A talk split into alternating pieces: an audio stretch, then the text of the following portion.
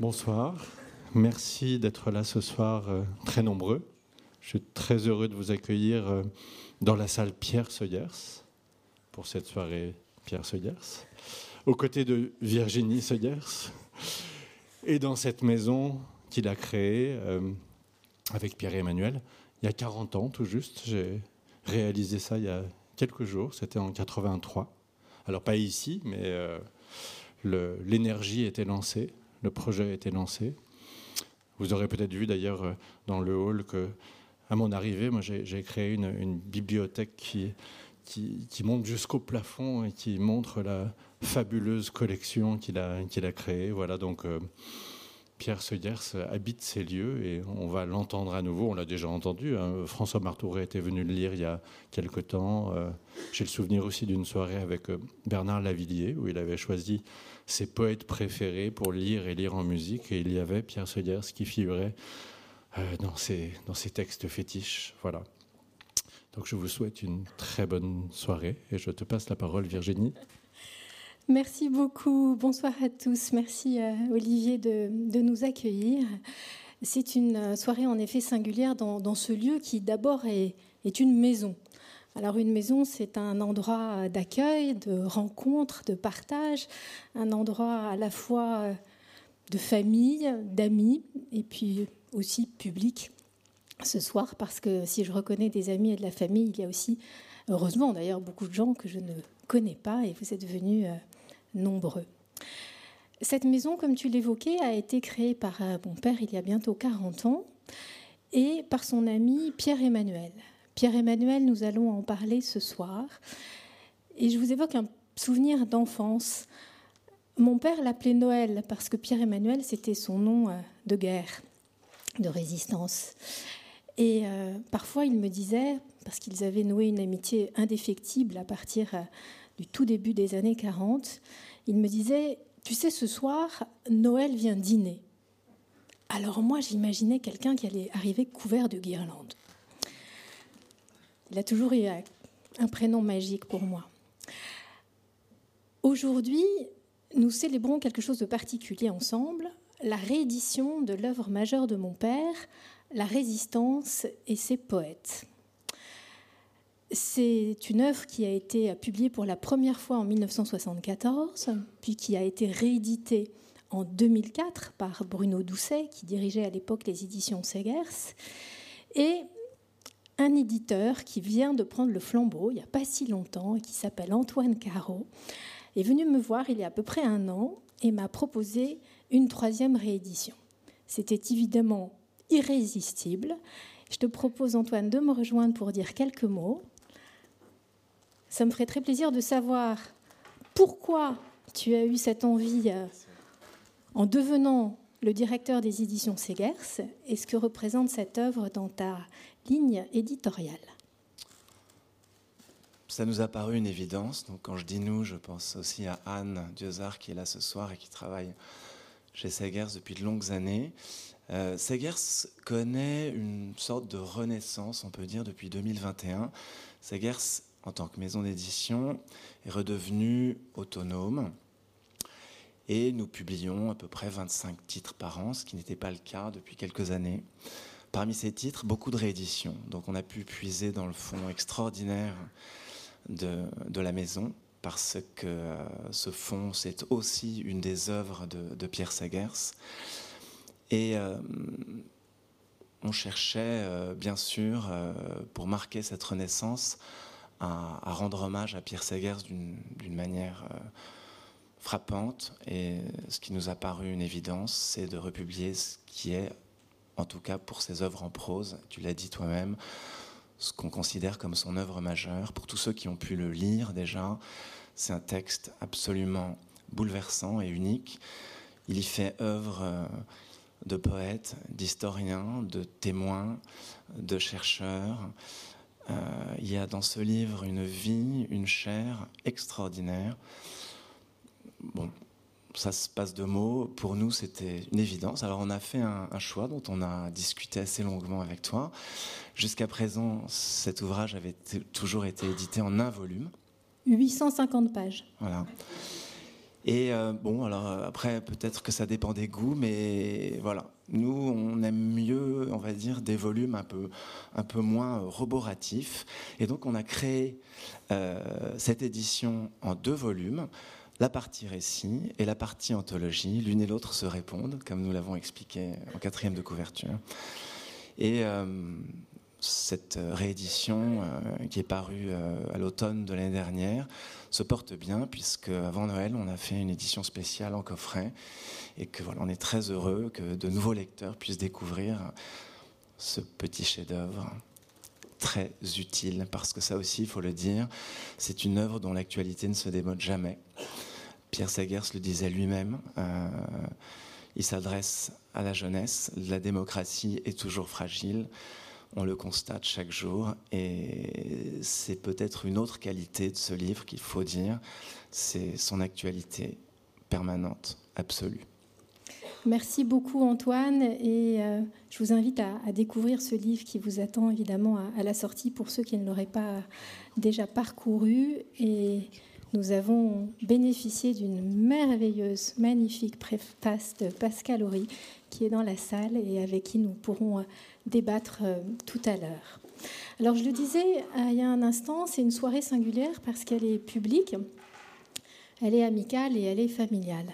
Alors public, tout le voyons. Amical, il y a beaucoup d'amis dans la salle, de différentes parties de, de ma vie notamment, et même de celle de Pierre. Et je voudrais en citer euh, quelques-uns, et pardon pour les autres que je n'aurai pas le temps de, citer. Il y a Marie-Christine Daudy. Marie-Christine qui est comme une deuxième maman pour moi, et dont l'oncle François Lang, le grand musicien, est mort en déportation à Auschwitz. C'est aussi en référence à cette période de l'histoire si sombre que mon père a voulu euh, témoigner. Il y a aussi Marie de Vavrin, euh, Marie de Vavrin qui et voilà, la petite fille d'un grand monsieur de cette période euh, qui a vraiment euh, marqué euh, la vie de la résistance, le colonel Passy. Le colonel Passy à qui on doit les services secrets du temps du général de Gaulle et qui est évidemment compagnon de la libération. Je crois que tu lui as consacré, toi, un beau documentaire qui va sortir bientôt. Et puis il y a Marthe de la Taille qui m'a écrit un petit mot il y a quelques jours que je n'ai pas vu depuis longtemps et qui m'a dit mais tu sais, mon père a été déporté et ton père l'a publié en 1943. Étonnant. Voilà, des convergences, des, échos. Et puis euh, aussi Hélène Lafont, la veuve de Robert Lafont. Robert que mon père a rencontré en 1942 grâce à son maître en édition, en typographie, Louis Joux, qui a été comme un père adoptif pour lui. Et c'est grâce à Louis Joux que cette rencontre entre Robert et Pierre a eu lieu. Il ne savait pas à l'époque que Pierre, bien plus tard, lui passerait le flambeau, il lui vendrait sa maison d'édition. Donc vous voyez, euh, nous sommes réunis et c'est évidemment pour moi euh, assez émouvant. Et puis il y a la famille. Alors dans la salle, il y a différentes générations. Il y a notamment euh, trois garçons qui ont 20 ans, 18 ans et 10 ans. Valentin, Aurélien, Robinson, qui sont nos trois fils à Frédéric et moi et qui sont donc les petits-fils de Pierre Segers. Alors, ils ne l'ont pas connu, mais ils en ont déjà beaucoup entendu parler. Et puis, il y a aussi quelqu'un de particulier, et ça me fait un immense plaisir qu'elle soit là ce soir, ma sœur, Catherine. Catherine, tu es la seule à avoir connu Pierre à la période que nous allons évoquer. Parce que euh, Anne, ta maman et Pierre se sont mariés en 1928 à Arles. Toi, J'avoue que je suis obligée de le dire, tu es née en 1940. Et donc, tu as des souvenirs très très lointains, petite fille de Pierre à Villeneuve-les-Avignon. Et je t'invite peut-être à, nous dire quelques mots. Soit tu me rejoins sur scène, soit tu restes euh, là où tu es, comme, euh, comme tu préfères.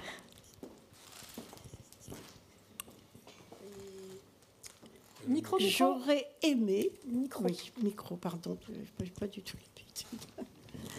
euh, j'aurais aimé citer juste euh, un passage d'une lettre de Pierre de cette époque-là. Et je trouve que c'est tellement beau ce qu'il dit. On ne, peut, on ne peut rien offrir aux autres que d'être à côté d'eux. Un feu où ils se réchauffent s'ils le veulent. et quand ils ont froid, et qu'ils oublient, mais où ils reviennent. Le tout, pour moi, c'est d'être ce feu. Voilà. Magnifique, merci.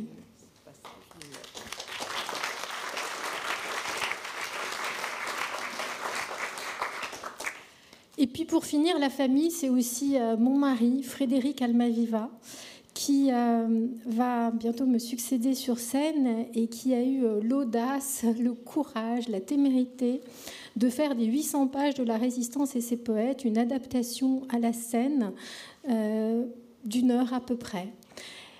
Alors il va incarner mon père. Donc je vous rassure, je n'ai pas besoin de m'allonger sur le divan. Nous en avons parlé. Nous assumons. Mais il ne sera, il sera pas seul. Il sera entouré de deux merveilleux comédiens. Paul Deria, qui a connu mon père, et aussi Emmanuel de Chartres, qui l'a également connu, et qui a aussi, par ses parents, été marqué par cette période, puisque euh, ton père, Philippe, était aussi un grand résistant, compagnon de la libération, et ta mère a connu la déportation à Ravensbrück, et heureusement, elle en est revenue. Donc autant vous dire que cette soirée était à la fois festive et un peu chargée. Elle est chargée d'un message, un message, comme le disait Antoine, qui est atemporel. C'est pas une soirée d'hommage, c'est pas une soirée de mémoire, c'est une soirée d'engagement, c'est une soirée de lutte, c'est une soirée de cri. Parce que pour mon père, comme le dit très bien euh, Pascal Horry dans sa préface, la poésie n'est pas un jeu de salon, un exercice de style, euh, une complaisance euh, qui permet des petites guerres de chapelle, mais c'est vraiment un chant profond, et en l'occurrence celui de l'homme en danger de mort. Et donc nous aurons à la fois un regard d'historien, de poète, d'acteur pleinement engagé au péril de sa vie.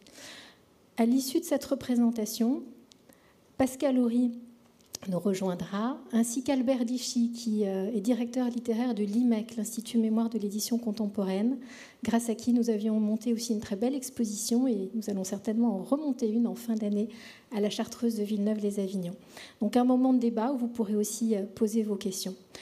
Pour l'instant, parole à Pierre, parole au poète de la résistance, et comme le dit Pascal à la fin de sa préface, écoutons-les, tendons l'oreille.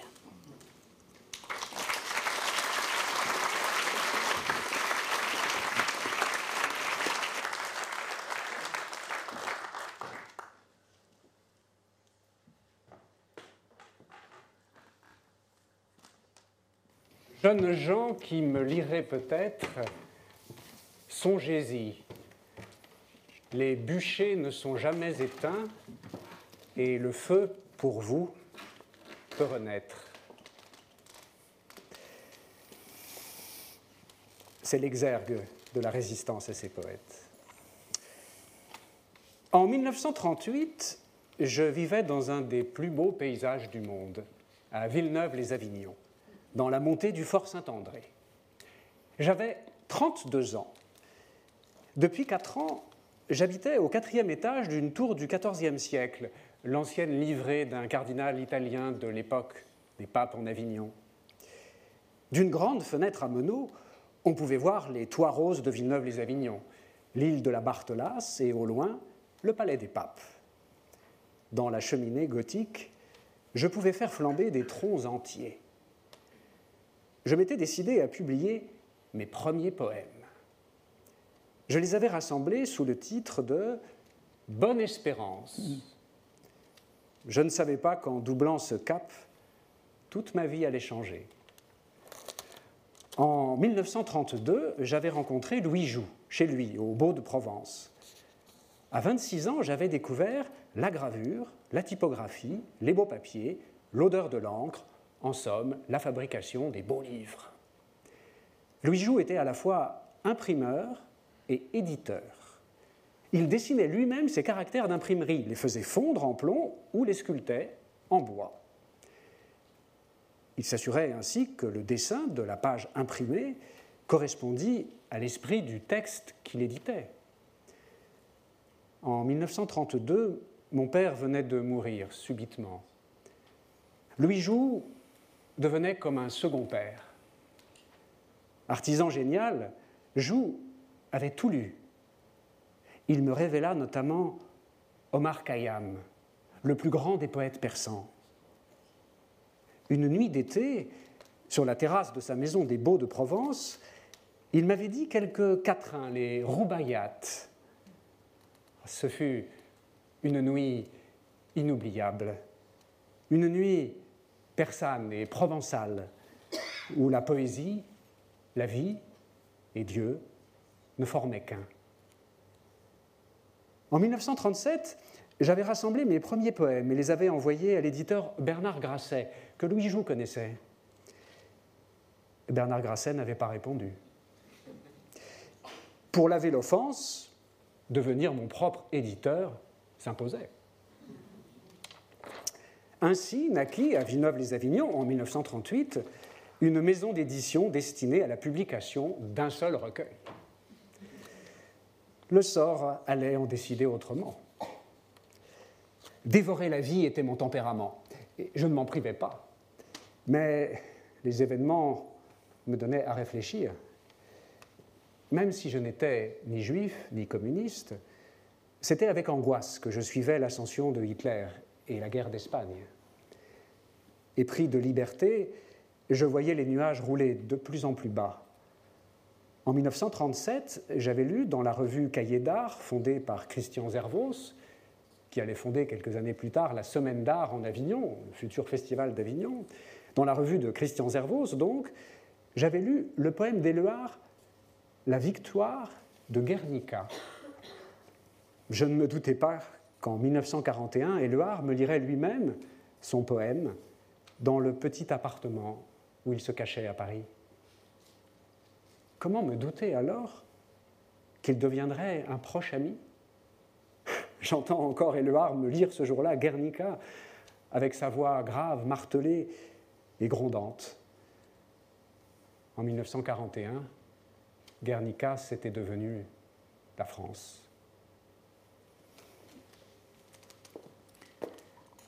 Beau monde des masures, de la nuit et des champs, visage bon au feu, visage bon au froid, au refus à la nuit, aux injures, aux coups.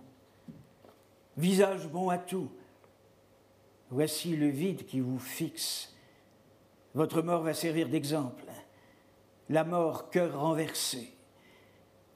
Ils vous font payer le pain, le ciel, la terre, l'eau, le sommeil et la misère de votre vie.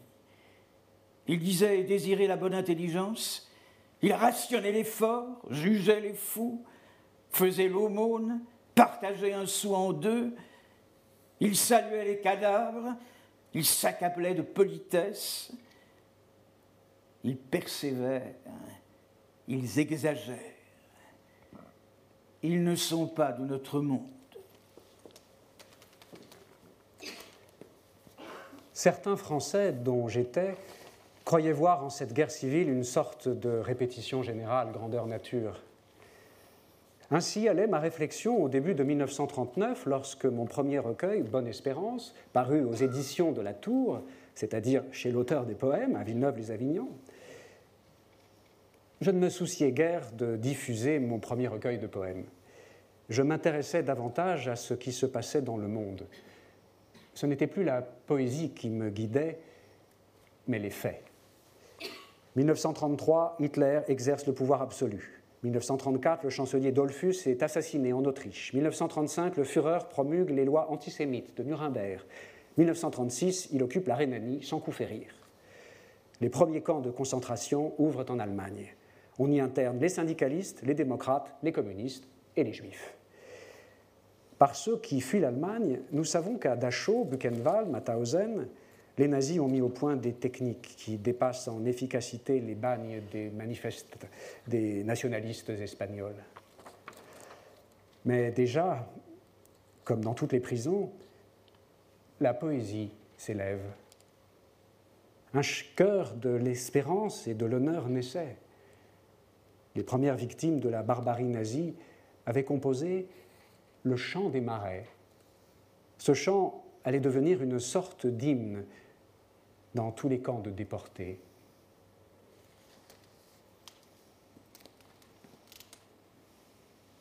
Loin, vers l'infini, s'étendent les grands prés marécageux. Et là-bas, nul oiseau ne chante dans les arbres secs et creux. Ô terre de détresse, où nous devons sans cesse piocher, piocher. Dans ce camp morne et sauvage, entouré de murs de fer, il nous semble vivre en cage au milieu d'un grand désert. Bruit de chaînes et bruit des armes. Sentinelle jour et nuit. Et du sang, des cris, des larmes. La mort pour celui qui fuit.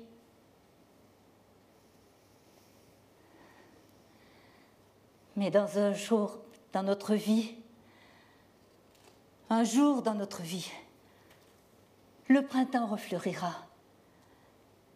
Liberté, liberté chérie, je dirai tu es à moi.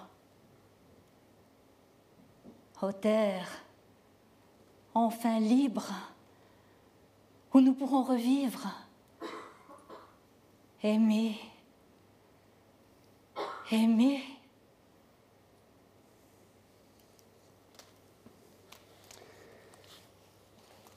Le Troisième Reich fascine certains Français, ceux qui admirent les défilés au flambeau, les beaux uniformes, la féerie guerrière, l'ordre. Le 11 mars 1938, c'est l'Anschluss. Hitler annexe l'Autriche. Le 30 septembre 1938, par les accords de Munich, Hitler sait qu'il a les mains libres. En mars 1939, il envahit la Tchécoslovaquie et s'empare de Prague. Les provocations, les défis se succèdent. Les armées allemandes sont sur le pied de guerre. Gott mit uns, Dieu avec nous. Et aussi les industries crues. Le 22 août 1939, stupeur. Signature du pacte germano-soviétique. Je reçois cette nouvelle comme un coup de poing en plein visage. Quelques jours plus tard, le 1er septembre 1939, Hitler et Staline envahissent la Pologne. La France et la Grande-Bretagne mobilisent et déclarent la guerre à l'Allemagne. Mais les poètes, me direz-vous, si individualistes qu'ils soient, les poètes ne sont pas d'éternels rêveurs, une troupe d'amuseurs et d'irresponsables. Hommes, parmi les hommes, la politique les concerne. La tour d'ivoire, l'esthétisme évanescent, la poursuite de l'ineffable ne sont plus de mise. Le grand Goethe, dans ses conversations avec Eckermann, disait en 1823 le monde est si grand et si riche, si divers, que les sujets de poésie ne feront jamais défaut. Un cas singulier devient poétique du fait même qu'il est traité par un poète. Mes poèmes sont tous des poèmes de circonstance. Ils s'inspirent de la réalité, c'est sur elle qu'ils se fondent et reposent. Je n'ai que faire des poèmes qui ne reposent sur rien. À quoi Goethe ajoute, et c'est très important, Dès qu'un poète veut faire de la politique, il doit s'affilier à un parti. Et alors, en tant que poète, il est perdu. Il lui faut lui dire adieu à sa liberté d'esprit et tirer jusqu'à ses oreilles la cagoule de l'étroitesse d'esprit. Les poèmes de la résistance ne seront pas des exercices littéraires. Ils exprimeront un engagement de l'âme, une concordance entre les événements et le pouvoir créateur du poète. Cette poésie ne sera pas celle d'un parti politique, mais de l'homme, de l'homme en danger de mort. Catholiques, juifs, protestants, communistes, agnostiques, les poètes de la résistance se retrouveront tous pour défendre l'homme. Pour les appelés dont je fais partie, j'ai 33 ans, en trois jours, tout est bouleversé. Devant les remparts d'Avignon, les paysans et les vignerons doivent amener leurs chevaux et leurs tracteurs il les y amène comme à l'abattoir. De même que les déménageurs, les industriels, les commerçants qui amènent leurs camions. Tous arrivent en Avignon dans un tohu-bohu, une pagaille indescriptible. Mon fascicule de mobilisation précise le soldat de deuxième classe Segers devra se présenter à la caserne Vallongue à Nîmes. Après avoir recopié 24 quatrains d'Omar Khayyam dans un petit carnet que j'emporte, je me retrouve incorporé à la 947e compagnie de tracteurs. Guillaume Apollinaire, je m'en souviens, en franchissant la porte de la caserne de Nîmes, a été mobilisé lui aussi dans cette caserne, le même mois, 25 ans plus tôt. 25 ans plus tard, j'arpente la même cour, je rissole dans la même poussière, sous le même soleil d'été, déguisé en militaire, comme lui. Dans cette foire où je me retrouve englué, ma tête bourdonne de réminiscences. On voit partir leurs capotes gonflées d'idoles, de fantastiques fantassins. Il en est d'autres qui s'envolent, les plus heureux vont sur le Rhin, certains s'arrêtent sur un chemin. C'est aux armées qu'Apollinaire a publié son recueil Cases d'Armont, dont ces vers me reviennent en tête. Aux armées, c'est-à-dire que c'est avec le matériel destiné à imprimer les rapports militaires qu'Apollinaire a imprimé son recueil, à 25 exemplaires. N'étant utile à rien, figurant sans emploi dans une mascarade, l'armée des Alpes. Je décide alors de me trouver à moi-même des buts. En septembre 1939, quelques jours après la déclaration de guerre, je décide de fonder aux armées une revue de poètes soldats. Une revue qui publiera des poèmes écrits par des soldats. Mon capitaine, ami des poètes, me donne l'autorisation. Je me propose de l'intituler Poète casqué il n'hésite pas un instant sur les initiales PC. PC 39 Poète casqué, sans doute. Poste de commandement, peut-être. Enfin, PC, on verra bien. 450 anciens francs. Tout ce que j'avais alors, je les engage dans l'aventure. Grâce à la franchise postale militaire, je diffuse une lettre circulaire. Je lance un appel aux poètes mobilisés dans leur cantonnement. J'y écris, non sans emphase et un peu de naïveté, Défendons ensemble cette vie de l'esprit et cette liberté qui sont les levains de nos vies. Je les invite à m'adresser leurs poèmes pour que je les publie. Huit jours plus tard, émerveillé, abasourdi, je reçois des mandats pour s'abonder à la nouvelle revue et des poèmes. Des poèmes, des poèmes. Une deux, trois musettes bourrées de correspondances. C'est sur la franchise postale militaire que je vais bâtir ma maison d'édition. Même au cœur des vignobles du Gard, chaque nuit, un soldat doit être de faction dans les mairies. C'est prescrit par le règlement des armées en campagne. Je suis volontaire chaque soir pour monter la garde. J'y gagne l'électricité, le bureau de monsieur le maire, le chauffage et surtout le silence. Après avoir débité de l'essence toute la journée et empli main réservoir de véhicules militaires, je retrouve la nuit mes amis inconnus auxquels je réponds.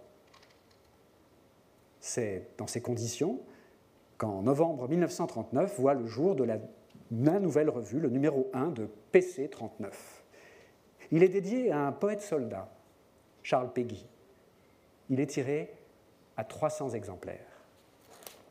En exergue, le mot du poète Armand Guibert, poésie d'abord. En colophon, une citation d'André Suarez, un ami de Louis Joux. Beau mensonge de l'art, si pourtant tu étais l'unique vérité.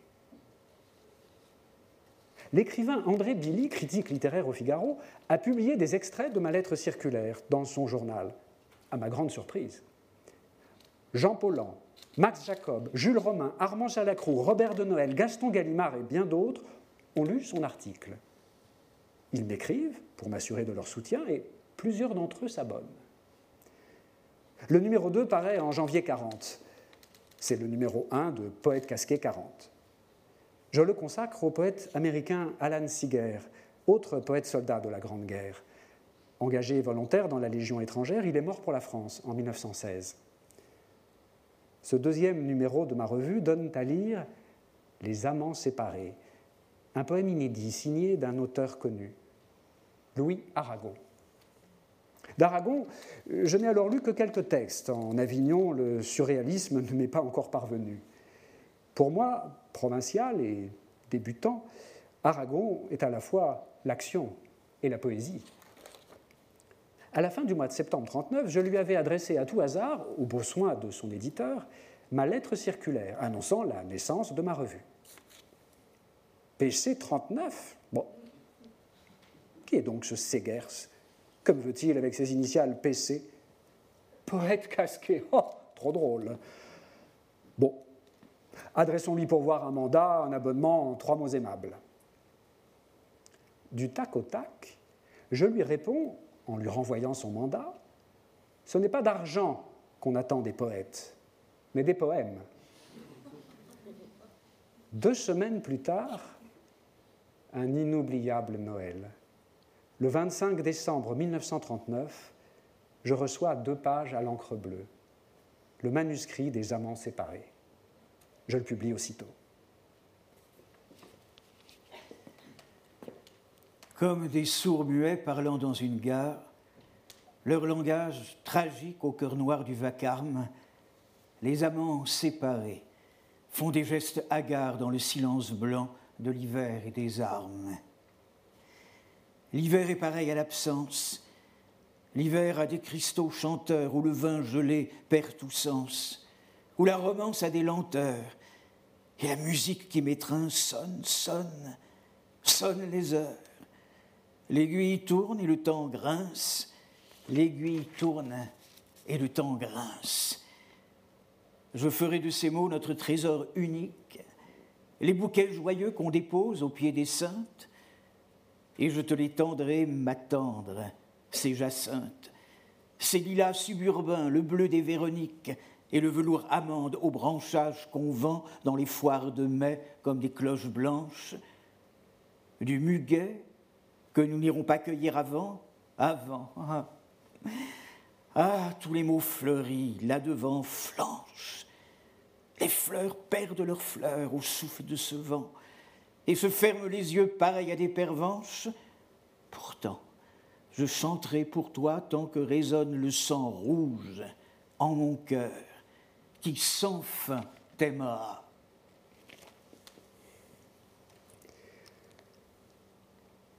Le numéro suivant de PC 40, publié en avril, est consacré à Apollinaire, patron tutélaire de ma revue, autre poète mort pendant la Grande Guerre.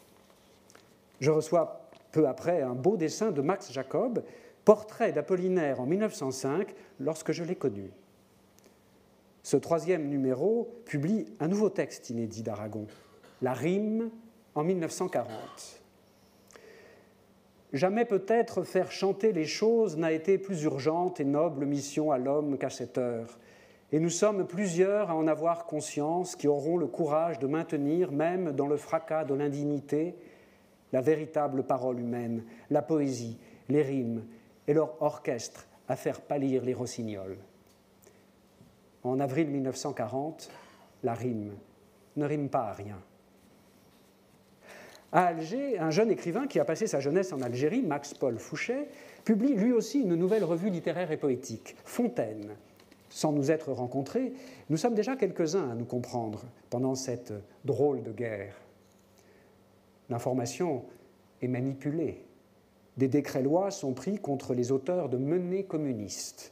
Des milliers de militants communistes emplissent les prisons françaises, comme si les sympathisants fascistes ne représentaient pas eux aussi un danger. En dehors de cette épuration intérieure, le pays somnole. À l'abri de la ligne Maginot que l'on pense inviolable, on vit dans la torpeur. On est attentiste. Tout à coup, on entend le canon. La guerre, la vraie guerre commence. La Pologne matée, le 9 avril 1940, Hitler envahit le Danemark et la Norvège. Le 11 mai, ses avions bombardent Anvers et Amsterdam. C'est l'offensive générale, le déferlement des unités motorisées, le lâcher de parachutistes sur les Pays-Bas, la Belgique, le Luxembourg. Le 13 mai, c'est la percée en France. La drôle de guerre, jeu de camping militaire, a pris fin. À toute allure, les panzers poursuivent et dépassent les troupes françaises en retraite. C'est l'effondrement de nos armes. Le 20 mai, Rommel atteint la Manche. 45 divisions françaises et britanniques sont encerclées dans la poche de Dunkerque. C'est le rembarquement du corps expéditionnaire britannique. 225 000 hommes sont sous les bombes de la Luftwaffe. Les Pays-Bas ont capitulé le 15 mai, la Belgique le 27. Le poète soldat Louis Aragon, médecin dans une unité de chars, décrit le désastre dans un poème. Complainte pour l'orgue de la nouvelle barbarie. Ceux qu'arrêtèrent les barrages sont revenus en plein midi, morts de fatigue et fous de rage, sont revenus en plein midi. Les femmes pliaient sous leur charge, les hommes semblaient des maudits. Les femmes pliaient sous leur charge, et pleurant leurs jouets perdus, leurs enfants ouvraient des yeux vagues, et pleurant leurs jouets perdus, les enfants voyaient, sans comprendre, leur horizon mal défendu. Les enfants voyaient sans comprendre. La mitrailleuse au carrefour. La grande épicerie en cendres. La mitrailleuse au carrefour. Les soldats parlaient à voix basse. Un colonel dans une cour les soldats parlant à voix basse comptaient leurs blessés et leurs morts. À Fort-Calquier, où ma section est détachée, aucune information sérieuse ne nous parvient, seulement des nouvelles contradictoires et lénifiantes. Sur le plateau immense et aride de Fort-Calquier, à 600 km du front, je suis responsable d'un tracteur en travers d'un chemin de campagne le commandement avait décidé de barrer la route à l'envahisseur. Sans munitions, mes camarades et moi représentions la France, une France lunaire, abasourdie. À Uri, nous apprenions que le gouvernement a quitté Paris pour Tours le 11 juin, puis Bordeaux le 14. Ce jour-là, les Allemands entrent dans Paris, ville ouverte. Un suaire de silence enveloppe la ville. À 8 heures, le premier drapeau à croix gammée flotte sur la Concorde. À 11 heures, les verres de gris défilent sur les Champs-Élysées. La population française du nord, de l'est, de Paris est prise de panique et fuit. L'exode. Les Stuka allemands mitraillent la plus lamentable procession sur les routes de notre pays. Dans le numéro 4 de PC40, achevé en juin, je publie Chansons de route d'un inconnu. Il se nomme Luc Bérimont. Son poème exprime la rage d'un soldat roulé par le torrent. Pour revenir des mers à boire avec la soif entre les dents, il faut passer par des ruelles, par Montzévaux et par Venelle, frôler les branches du sang noir. C'était dans les cambouis des routes, sous les camions de la chaleur, avec leur corps croulant des muscles, leurs baluchons remplis d'odeur. Ils revenaient des mers à boire. Saint-Christophe à plat sur la panse, une abeille au pied des lilas. Le monde est grand quand on y pense. Les rues à lune sont nos sœurs. La mer, c'est le ciel des voiliers. Ils n'eurent pas le cœur de boire, mais au retour, pour se venger, ils dérobèrent un ciboire et l'appèrent au bénitier. Ceci pour dire que les routes ont le destin des peaux d'ancêtres striés de rides parallèles, où les pleurs aiment à dormir. Le 16 juin, deux jours après l'entrée des Allemands à Paris, le maréchal Pétain remplace Paul Reynaud président du Conseil. Le 17, par la radio, il annonce de Bordeaux qu'il va demander l'armistice. Le lendemain, 18 juin, je n'oublierai jamais, sur la place de Fort-Calquier, dans un petit café, devant un poste de radio, ces hommes, ces paysans, ces soldats, dont quelques-uns pleuraient en écoutant pour la première fois la voix du général de Gaulle. Rien n'est perdu pour la France. Les mêmes moyens qui nous ont vaincus peuvent faire venir un jour la victoire. Lui seul avait vu clair. Lui seul connaissait son métier, puisqu'il y a, hélas, un métier des armes. Le 22 juin, signature de l'armistice à Rotonde. Le 30, le gouvernement s'installe à Vichy. Le 11 juillet, Pétain devient chef de l'État. Le 16 juillet, une loi est parue au journal officiel. Les juifs naturalisés sont déchus de la nationalité française. Tous les juifs sont exclus de la fonction publique et des professions libérales. Nous voilà avertis. Le 2 août, De Gaulle est condamné à mort par contumace. Les conditions de l'armistice fixent le tribut à verser à l'Allemagne. 10 000 têtes de bétail par semaine, 700 000 tonnes de charbon par mois, 75% de la récolte de pommes de terre. Le franc est dévalué et les porteurs de marques raflent ce qui reste à moindre frais. Les prisonniers de guerre, un million et demi d'hommes, restent en Allemagne. Les usines d'armement, les aciéries, l'industrie travaillera à plein pour l'Allemagne. La radio, la presse, l'édition sont contrôlées. Les réunions sont interdites. À Vichy, l'État français remplace la République travail, famille, patrie. Le 25 juillet 1940, je suis renvoyé à la vie civile. Les combats ont cessé, je change le titre de la revue. Poète casqué 40 devient Poésie 40. Dès le 18 juin, j'ai décidé de rester en France, de m'attacher à la revue et de m'en servir pour réunir ceux qui veulent maintenir. Maintenir c'est le mot que j'ai mis en tête du numéro 1 de Poésie 40. Mes origines flamandes m'avaient sans doute porté à reprendre la devise de la Maison d'Orange. Je maintiendrai en, français. Dans un pays coupé en deux, il me paraît urgent de susciter des rencontres, de nous connaître. En Allemagne, il se trouve un million et demi de soldats prisonniers. Il y a de nombreux poètes soldats parmi eux je suis décidé à jouer le jeu ouvert pour assurer la meilleure diffusion possible à ma revue. Il faut ruser avec la censure, parler à mots couverts, utiliser les allusions, inventer un langage crypté. Il faut défendre la pensée libre. Les Allemands comptent sur l'écrasement à brève échéance de la Grande-Bretagne. À la mi-août commencent les terribles bombardements de Londres. La Luftwaffe frappe au cœur la population civile. Pour mettre les Anglais à genoux, il faut tout détruire. Femmes, enfants, hôpitaux, églises, tout y passe. Mais les Anglais ne s'agenouillent pas. Londres tient.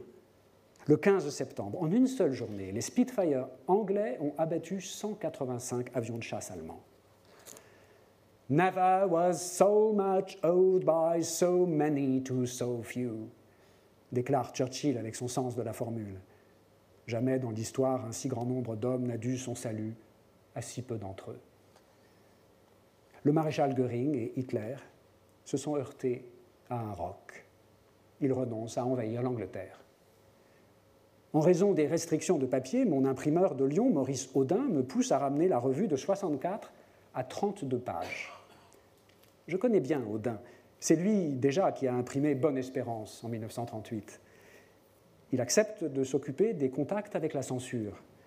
Je viendrai deux jours par mois à Lyon pour corriger les épreuves et donner le bon à tirer. À Villeneuve, je m'occupe de la correspondance, de la lecture et du choix des poèmes, de la rédaction des notes, des abonnements, du fichier, des adresses, des enveloppes, des mises sous des expéditions. Je suis le maître Jacques de l'entreprise. Tout cela en dehors des huit heures de travail quotidien que je dois consacrer pour assurer ma subsistance. Depuis quelques années, j'ai développé une affaire en Avignon, intramuros, de fournitures pour cafés et restaurants. Je cherche sans tarder à prendre contact avec celui qui me paraît le plus amical, le plus indiqué par son expérience, Louis Aragon. Au début du mois de septembre, je pars pour Carcassonne faire sa connaissance. Il vient de retrouver Elsa, l'Elsa des amants séparés. Mince, le cheveu noir, jeune et vif, il me prend par le bras et m'entraîne comme si nous nous connaissions déjà. Un café désert nous offre un abri. Nous avons laissé Elsa Triolet et ma femme, Anne, faire sa connaissance. Vous ne savez pas qui est Elsa. C'est un grand écrivain. Je donnerai tous mes livres pour un seul des siens. Ce sont ses premiers mots, seul à seul, dans ce café. Je lui fais part de mes intentions. Elle recoupe les siennes. L'ex-directeur du quotidien communiste ce soir se demande si la police n'est pas à ses trousses. Un décret condamne à mort les auteurs de visées communistes.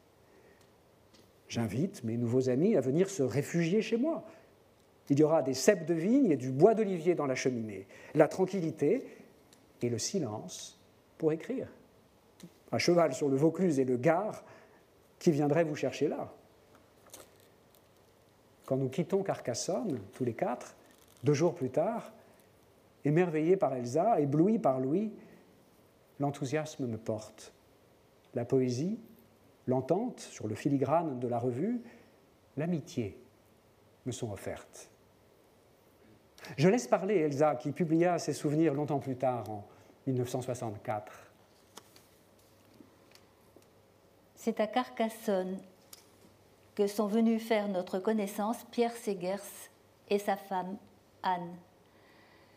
Pierre Segers avait publié dès janvier 1940 dans sa revue Poète casqué des vers d'Aragon. C'était un homme audacieux. À partir de cette rencontre et durant toute la résistance, il a été notre soutien. Nos amis aux États-Unis et en Amérique du Sud nous pressaient de venir chez eux. Mais pour nous, la question ne se posait pas.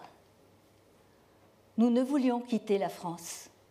Nous étions certains que le pays ne se laisserait pas faire. Il nous fallait toucher ceux qui, justement, s'organisaient pour cela, ou que ce soit eux qui nous trouvent.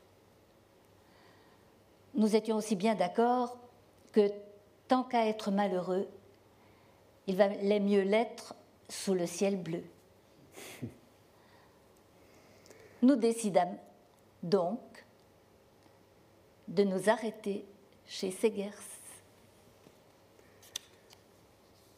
Entre octobre et décembre viennent nous rendre visite à Villeneuve des amis d'Aragon.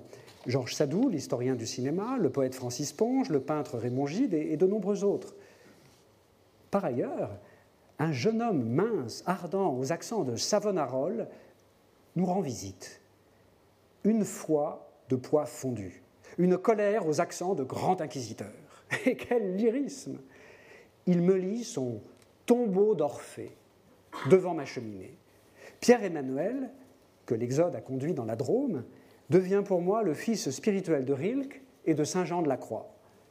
Il surgit et incarne d'un coup la poésie même. 1941, je décide de publier son Tombeau d'Orphée. C'est mon premier vrai livre d'éditeur. Mistral, blizzard, 30 cm de neige dans la garrigue. Après un séjour de 4 mois, le 31 décembre, Louis et Elsa fuient Villeneuve et le glacial hiver 1940. Ils partent se réfugier tous les deux à Nice. À Paris, Paul Éluard a-t-il lu ma revue PC40 Quoi qu'il en soit, Brouillé avec Aragon depuis 12 ans, il pense qu'il peut renouer avec lui en s'adressant à moi. Il me fait parvenir son recueil, Le Livre ouvert, que son ami Christian Zervos vient d'éditer à Paris. J'apporte le recueil à Nice, où je retrouve Aragon et Elsa le 1er janvier pour fêter l'an nouveau. Après l'avoir feuilleté, Aragon me dit Pierre, voulez-vous que je rédige une critique pour votre revue? Je quitte Nice avec un article très favorable qui va mettre fin à une longue brouille et permettre à deux poètes, à deux amis, de renouer et de devenir ensemble les deux principaux animateurs de la poésie de la résistance. Le 22 juin 1941, Hitler déclenche l'opération Barbarossa contre l'Union soviétique. Sur la petite route qui relie les Angles à Villeneuve-les-Avignon, j'apprends la nouvelle dans l'autobus à gazogène. Je me dis, nous allons gagner la guerre. Et je me mets à pleurer. À Paris, Jean Paulhan est écarté de la direction de la nouvelle revue française, la NRF. L'écrivain pro-nazi Drieux-La Rochelle est mis à sa place par Otto Abetz, ambassadeur d'Hitler à Paris. Six mois d'occupation et de collaboration ont dissipé la somnolence. L'esprit de résistance, animé par quelques-uns seulement, s'affermit. Un peu partout, des hommes et des femmes se lèvent, se cherchent, se trouvent. En avril 41, Jean Paulhan publie un recueil de poèmes d'Aragon, Le Crève-Cœur. Aragon y reprend des poèmes publiés dans PC 40, Poésie 40, Poésie 41, dans Fontaine, dans la NRF du temps de Paulhan, et aussi des inédits. Ce recueil fera d'Aragon le poète le plus lu, le plus en vue de cette période. Il emploie un langage voilé, tissé d'échos et d'ironie, de défis et de mémoire. Pour déjouer la censure, le crève-cœur est un jeu d'allusions et de propos masqués. Il est nécessaire de s'arrêter sur cette poésie de contrebande. Poésie de contrebande, oui. Sous le couvert de la poésie, nous faisons circuler des opinions prohibées. Ce jeu de Furet et de Colin Maillard passe de main en main. Il fait se resserrer les joueurs. Il allume en secret un feu défendu, un feu de mots et du cœur. Ces poèmes de contrebande sont signés. Leurs auteurs sont à découvert. La poésie clandestine, quant à elle, est signée sous pseudonyme. Elle est directe et sans détour. Ses auteurs sont dilués dans le brouillard. À mesure que durera l'occupation, poésie de contrebande et poésie clandestine ne feront qu'une et se fondront en une seule voix. Quelques années plus tard, Louise de Villemorin me dira Tu sais, au fond, Pierre, les Allemands, en 1940, nous avaient installé en France la télépathie. Été 41, en France comme en Algérie, en zone nord comme en zone sud, tout devient de plus en plus difficile.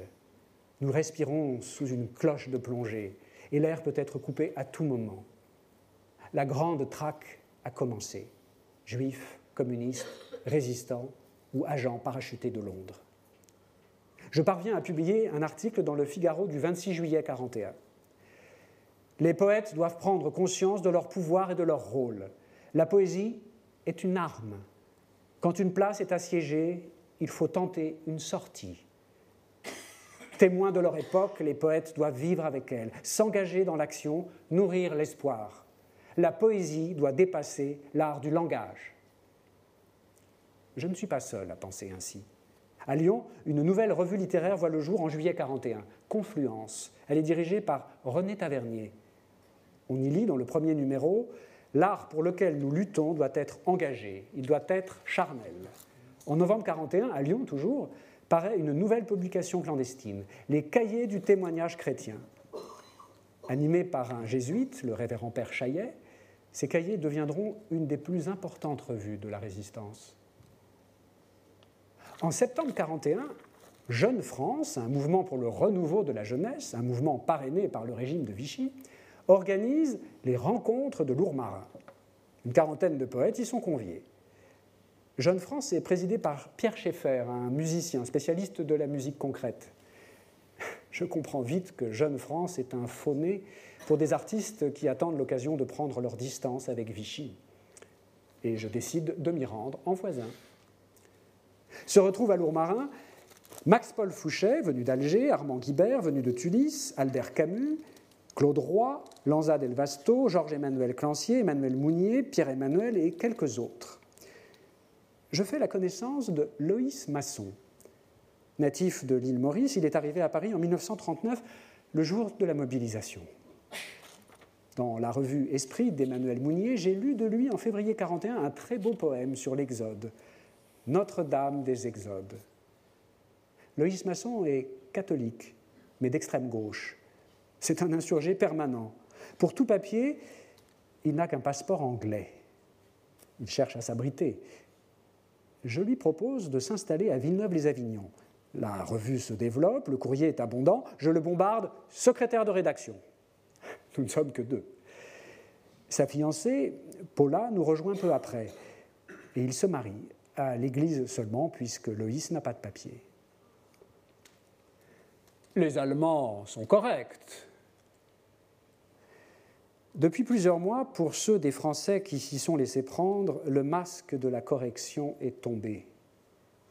Au second semestre de 41, 12 000 perquisitions sont opérées. 6 000 juifs étrangers sont raflés à Paris en août.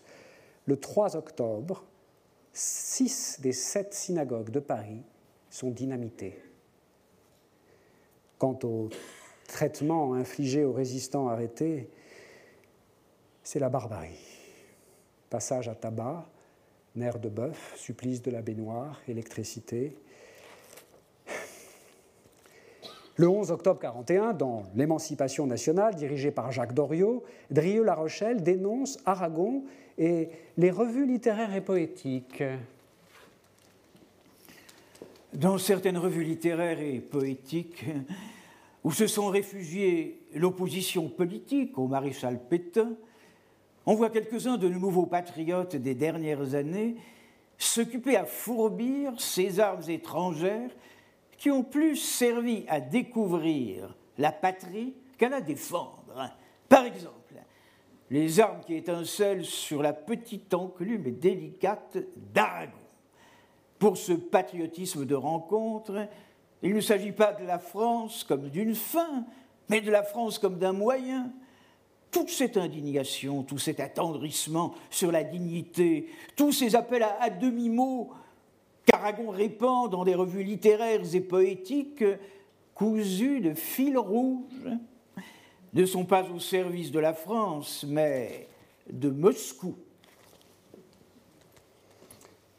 Pour Aragon, pour Elsa, pour Georges Sadoul, Pierre-Emmanuel et leurs amis, leurs éditeurs, leurs camarades de lutte, pour moi, et pour d'autres encore, cet article de Drieux-La Rochelle veut dire poursuite, arrestation, prison et le reste.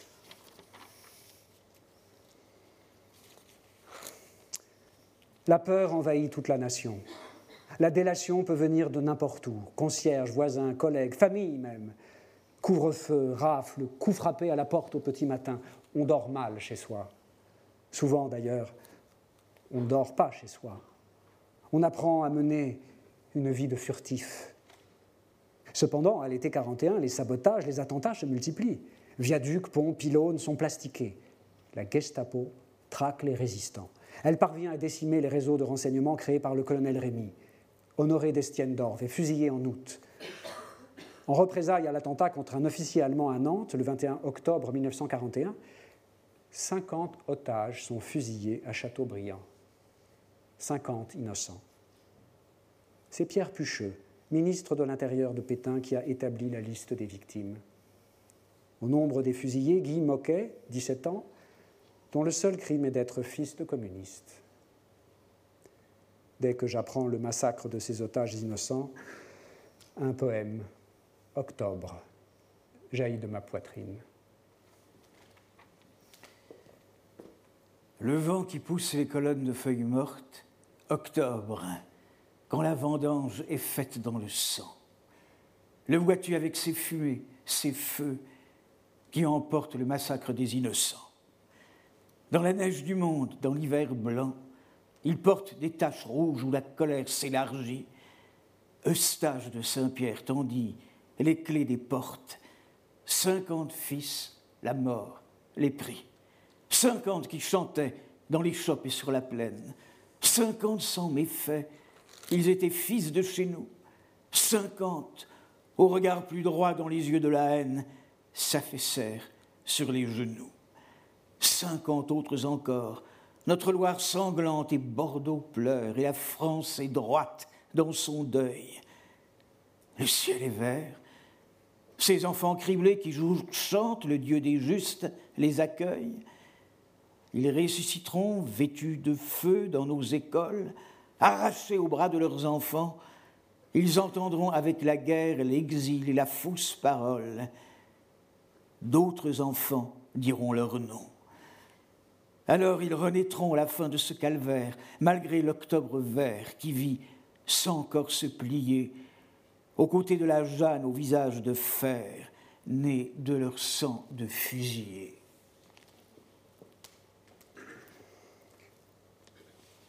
Novembre 1941. La résistance compte de plus en plus de réseaux. Citons Libération d'Emmanuel Dastier de la Vigerie, qui regroupe la gauche non communiste, Liberté qui rassemble les catholiques de gauche, le mouvement de libération nationale d'Henri Freinet et Bertie Albrecht, qui va s'appeler ensuite Combat, mouvement qui accueille toutes les sensibilités politiques, sauf les communistes, Franc-tireur de Jean-Pierre Lévy, qui regroupe tous les républicains, le Front national d'inspiration communiste, je répète, le Front national d'inspiration communiste. Les responsables de ces mouvements sentent la nécessité de se fédérer. Jean Moulin rejoint alors Londres par l'Espagne et le Portugal. Il rencontre le général de Gaulle qui en fait son délégué civil et militaire pour la zone libre. Le général le charge d'unifier les principaux mouvements de résistance. Dans la nuit du 31 décembre 1941, Moulin est parachuté au-dessus des Alpilles. Il est porteur d'ordre de mission signé du général de Gaulle, ordre de mission microfilmé caché au fond d'une boîte d'allumettes. L'offensive allemande se poursuit à l'est. Odessa et Kursk sont pris. Le 15 novembre, les divisions allemandes sont à 20 km de Moscou. Le 7 décembre, c'est la stupéfaction. L'escadre américaine du Pacifique est anéantie par les avions japonais à Pearl Harbor. Les États-Unis entrent en guerre. Nous nous souvenons de 1917 et du concours décisif des Américains. Janvier 1942, je réussis à passer en Suisse je suis porteur des premières et atroces photographies des prisonniers soviétiques dans les camps allemands. Les photos sont immédiatement rendues publiques. Au pays de la pâtisserie en vente libre, on n'en croit pas ses yeux. Début 42, jamais l'avenir de l'homme n'a été si sombre. La poésie devient un cri. Citons Paul Éluard et son poème Les armes de la douleur. Robert Desnos et profil poétique de la France. Pierre-Emmanuel est l'hymne de la liberté. Loïs Masson est prière sur la France. Et Alain Borne et Jean Tardieu et d'autres moins connus. René Char, quant à lui, est dans le maquis, dans la vallée de la Durance. Il écrit des poèmes, mais n'en publiera aucun pendant l'occupation. Les feuillets d'hypnose ne seront publiés qu'en 1946. Paul Petit est un brillant diplomate. Il a été reçu premier au grand concours des affaires étrangères. Depuis un an, il publie une feuille clandestine. La France continue, d'inspiration catholique. Douze numéros ont paru. En février 1942, il est arrêté par les Allemands et il est fusillé. Le texte de sa condamnation à mort mérite d'être lu a travaillé contre l'Allemagne en éditant un journal clandestin qui a beaucoup influencé les milieux intellectuels dans un sens hostile à la politique de collaboration. En ces temps-là, écrire, éditer, peut conduire à la mort. La Suisse offre compréhension et facilité aux auteurs et aux éditeurs français. Les cahiers du Rhône naissent à Neuchâtel. Ils sont animés par Bernard Antonios, qui épousera Geneviève de Gaulle à la Libération. En mai 42, Éluard me fait parvenir à Villeneuve-les-Avignon une centaine d'exemplaires de Poésie et vérité 42, mince cahier imprimé à Paris sans visa de censure, aux éditions La main à plume. En tête de cette mince plaquette, un poème intitulé Liberté. Je le diffuse aussitôt en zone non occupée et en Suisse. Ce poème illumine la nuit des résistants et celle des prisonniers.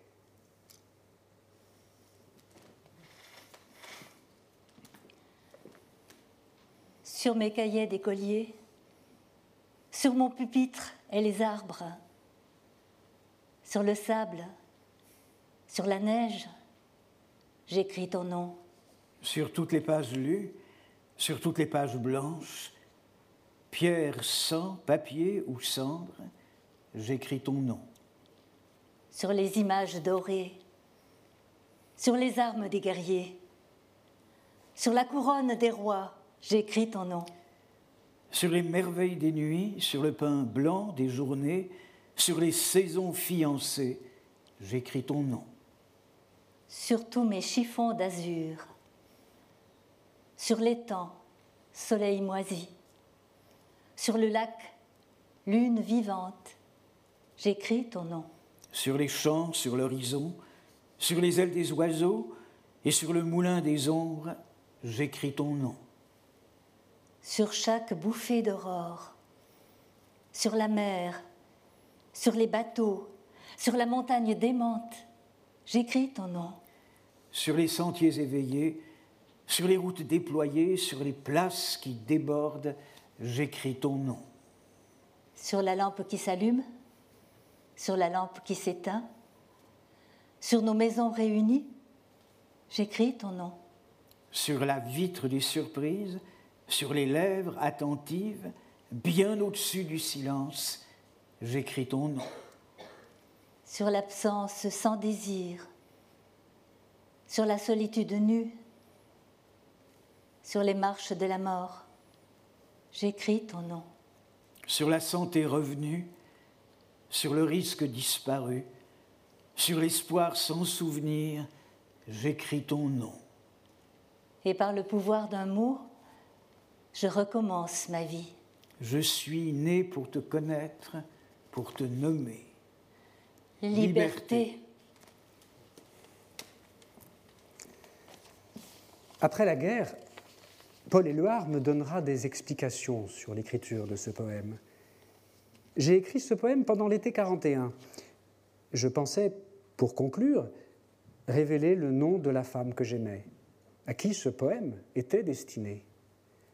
Mais en l'achevant, je me suis aperçu que le mot qui s'imposait était liberté. Ainsi, la femme que j'aimais, Nouche, incarnait un désir plus grand qu'elle. À Londres, la revue gaulliste La France libre publiera ce poème quelques mois plus tard.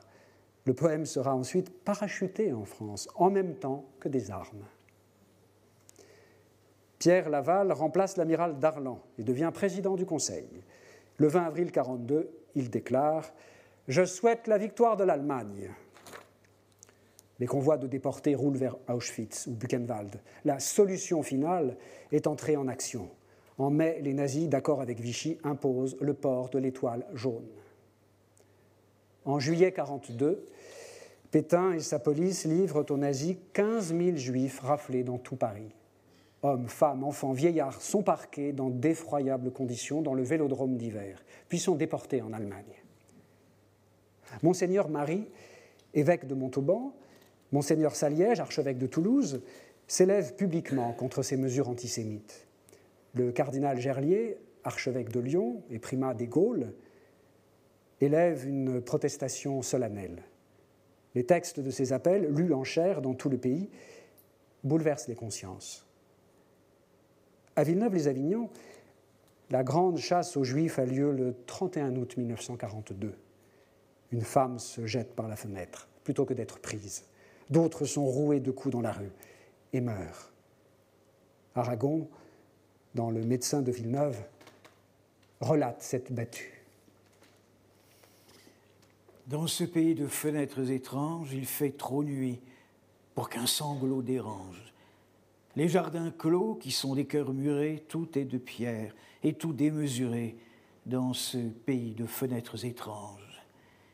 La lune est restée au détour des toits où le Moyen Âge étoilé chatoie, de tous les côtés des tours et des tours, sauf un rayon pris au puits dans la cour. La lune est restée au détour des toits.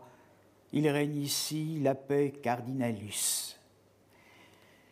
Qui frappe à la porte au noir du silence Il se lève un vent de violence sur la ville, un vent coxigru traque des fuyards à travers les rues qui frappe à la porte au noir du silence. Docteur, ouvrez, ouvrez votre maison. Le souffle me faut, me feint la raison. Ouvrez que j'entre et me donnez asile.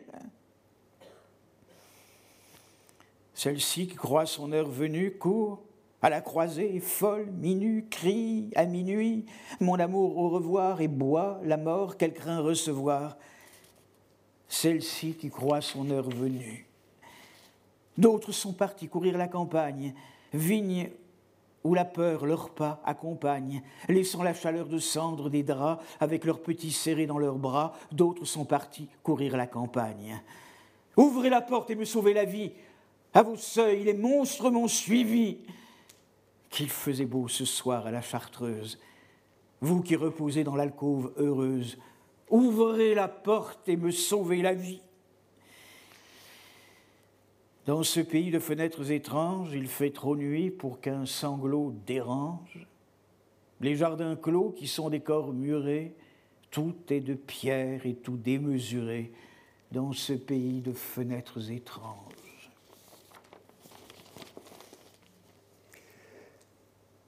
Août 1942. La revue Confluence de René Tavernier à Lyon est suspendue pour deux mois par la censure de Vichy. Je reçois de mon côté une mise en garde. Monsieur le directeur, la censure centrale, ministère de l'Information, n'a pas été sans remarquer depuis longtemps que des revues de caractère strictement littéraire publient de temps à autre des poèmes, des contes, des analyses critiques, où ici et là on peut trouver des allusions transparentes aux événements politiques actuels. Ces allusions, pour habiles qu'elles soient, si elles échappent aux censeurs locaux, n'en sont pas moins notées à Vichy.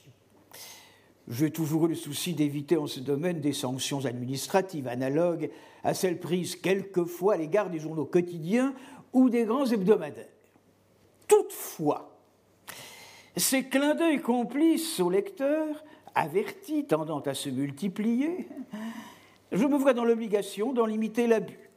C'est pourquoi je viens de suspendre pour deux mois la revue mensuelle Confluence qui, dans son numéro 12, a publié un poème de M. Aragon, dont quelques vers relèvent de la tendance que je viens d'évoquer.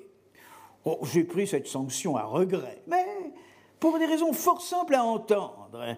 Je l'appliquerai à d'autres revues chaque fois que leurs collaborateurs emploieront la méthode dénoncée.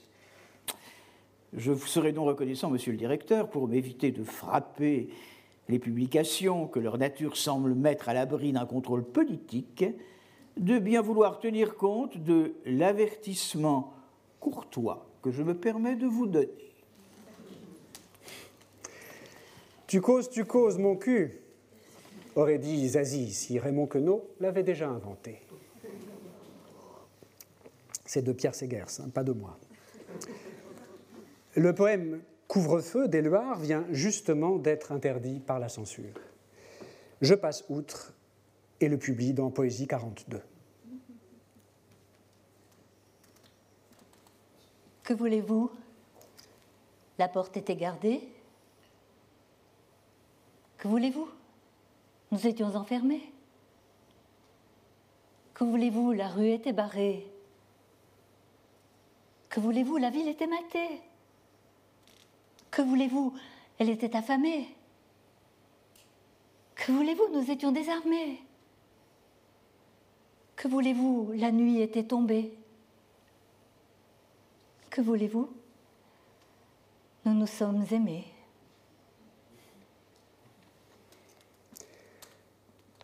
Au cours d'un bref passage à Paris, je vais assister avec Paul Éluard au dernier cours de poétique de Paul Valéry au Collège de France. À la fin du cours, nous allons le saluer, le féliciter. À ma stupéfaction, il m'annonce que l'Académie française décerne à Poésie 42 et à moi-même son grand prix de poésie. À mon retour à Villeneuve, en effet, une lettre de Georges Duhamel, secrétaire perpétuel de l'Académie française, m'attend dans mon courrier, avec un mandat de 10 000 anciens francs. Le 4 septembre, Vichy et les Allemands instituent le service du travail obligatoire, le STO. Avec ses recensements et ses rafles, le STO devient une des principales motivations pour prendre le maquis. Le 20 septembre, pour l'anniversaire de la bataille de Valmy, paraît à Paris le premier numéro clandestin des lettres françaises. Le Comité national des écrivains est créé en même temps. Au milieu du Pacifique, à Midway, la flotte américaine a pris l'avantage sur les Japonais. Les Allemands sont bloqués devant Stalingrad. Moscou n'a pas été pris, ni Leningrad, malgré la famine. Le général Koenig et les forces françaises libres sont vainqueurs à Bir. Rommel, manquant d'essence, est vaincu à El Alamein par le maréchal Montgomery. Le pays, l'oreille collée à son poste de radio, écoute la BBC et reprend espoir. Le 8 novembre, les Alliés débarquent en Afrique du Nord. La réplique est immédiate. Le 11 novembre, les Allemands envahissent la zone sud. La France est alors totalement livrée à l'occupant. À Vichy, le vieux maréchal se cramponne malgré tout à l'apparence du pouvoir. Alger est rapidement libérée. La revue Fontaine de Max-Paul Fouché peut désormais publier sans visa de censure. La France libre quitte Londres et s'installe à Alger. Non sans peine. Les Américains y ont installé le général Giraud, leur protégé, avant que De Gaulle n'arrive. Le général mettra une année pour le neutraliser. Fin novembre 1942, je reçois à Villeneuve, dans un petit paquet anonyme, quelques exemplaires d'un court récit publié à Paris aux dépens d'un patriote. Le silence de la mer, de Vercors. Qui est Vercors? À Paris, nul ne le sait. Jean Paulhan hasarde quelques noms. Qu'importe. Avec François Lachenal, attaché à l'ambassade de Suisse à Vichy, nous parvenons à faire passer le texte en Suisse et nous le faisons rééditer. Nous parvenons à distribuer en zone sud plusieurs centaines d'exemplaires. Nous avons choisi une couverture avec un liseré tricolore. Le 27 novembre, au petit matin, les unités d'élite de la Kriegsmarine tentent de s'emparer de notre flotte dans la rade de Toulon.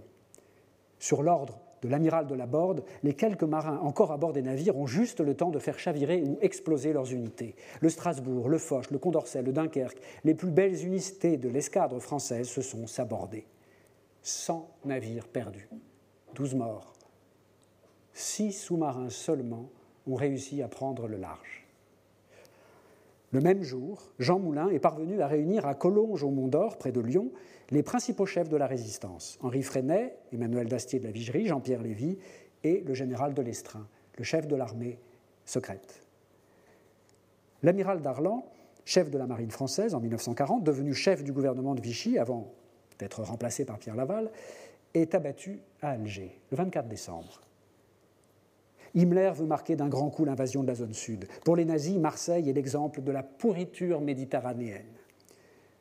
À partir du 24 janvier 1943, 20 000 suspects sont regroupés à Fréjus avant d'être déportés. 2 000 sont emprisonnés au Baumette. 1500 immeubles du vieux port de Marseille sont dynamités. 30 janvier 1943, Vichy crée la milice. Joseph Darnan, Waffen-SS, en est le chef. Composé uniquement de Français, la milice fera plus de mal que la Gestapo et tous les services allemands réunis. Ce même 30 janvier 1943, Fernand Grenier, membre du comité central du Parti communiste français, accompagne le colonel Rémy à Londres. Il apporte au général de Gaulle l'adhésion du PCF à la France libre. Aragon, de son côté, travaille à la constitution du Comité national des écrivains en zone sud. J'assiste à la réunion préparatoire à Lyon, chez René Tavernier, le directeur de la revue Confluence. Un mois plus tard, nous nous réunissons secrètement chez le journaliste et écrivain Jean Prévost, qui mourra dans le marquis du Vercors. Autour de la table, Pierre Emmanuel, Albert Camus, Claude Roy, Georges Sadoul, le révérend père Bruckberger et le directeur de Poésie 43. Le Comité national des écrivains Je suis nommé délégué auprès du Front national, ce mouvement de résistance proche du Parti communiste. Lyon est de plus en plus dangereux pour nous. À partir de l'été 43, nos amis se diluent dans le brouillard des petits villages, des bois et des collines. Georges Sadoul, seul, assure la liaison. L'imprimerie de ma revue Poésie étant à Lyon, je continue d'y venir néanmoins tous les mois. Je peux donc participer régulièrement aux réunions du comité directeur du Front National.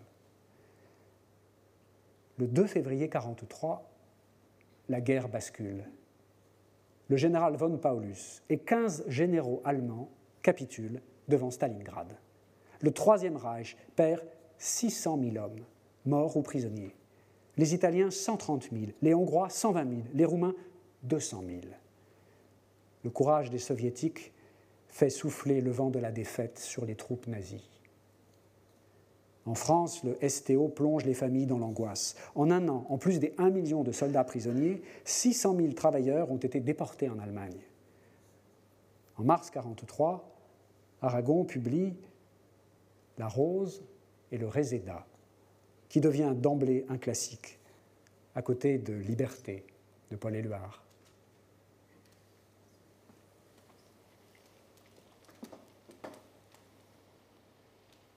Celui qui croyait au ciel, celui qui n'y croyait pas, tous deux adoraient la belle, prisonnière des soldats, lequel montait à l'échelle et lequel restait en bas, celui qui croyait au ciel, celui qui n'y croyait pas. Qu'importe comment s'appelle cette clarté sur leurs pas, que l'un fût de la chapelle et l'autre s'y déroba. Celui qui croyait au ciel, celui qui n'y croyait pas, tous les deux étaient fidèles, des lèvres, du cœur, des bras, et tous les deux disaient qu'elles vivent, et qui vivra verra. Quand les blés sont sous la grêle, fou qui fait le délicat, fou qui songe à ses querelles au cœur du commun combat, celui qui croyait au ciel, celui qui n'y croyait pas. Du haut de la citadelle, la sentinelle tira par deux fois, et l'un chancelle, l'autre tombe. Qui mourra? Celui qui croyait au ciel? Celui qui n'y croyait pas? Ils sont en prison. Lequel a le plus triste grabat? Lequel, plus que l'autre, gèle? Lequel préfère les rats? Celui qui croyait au ciel Celui qui n'y croyait pas Un rebelle est un rebelle. Nos sanglots font un seul glas. Et quand vient l'aube cruelle, passe de vie à trépas celui qui croyait au ciel, celui qui n'y croyait pas, répétant le nom de celle qu'aucun des deux ne trompa. Et leur sang rouge ruisselle, même couleur, même éclat. Celui qui croyait au ciel, celui qui n'y croyait pas, il coule, il coule et se mêle à la terre qu'il aima pour qu'à la saison nouvelle renaisse un raisin muscat. Dite flûte ou violoncelle, le double amour qui brûla l'alouette et l'hirondelle, la rose et le réséda.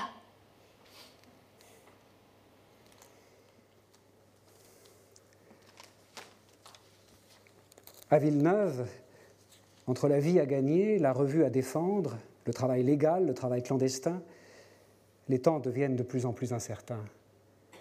Les nuages roulent de plus en plus bas. Loïs Masson, mauricien de nationalité anglaise, est toujours sans papier. Il part avec son épouse Paula se réfugier dans la campagne en Touraine. Et je reste seul. Le 21 juin, Jean Moulin et ses compagnons sont arrêtés à Caluire par Klaus Barbie. Moulin est atrocement torturé.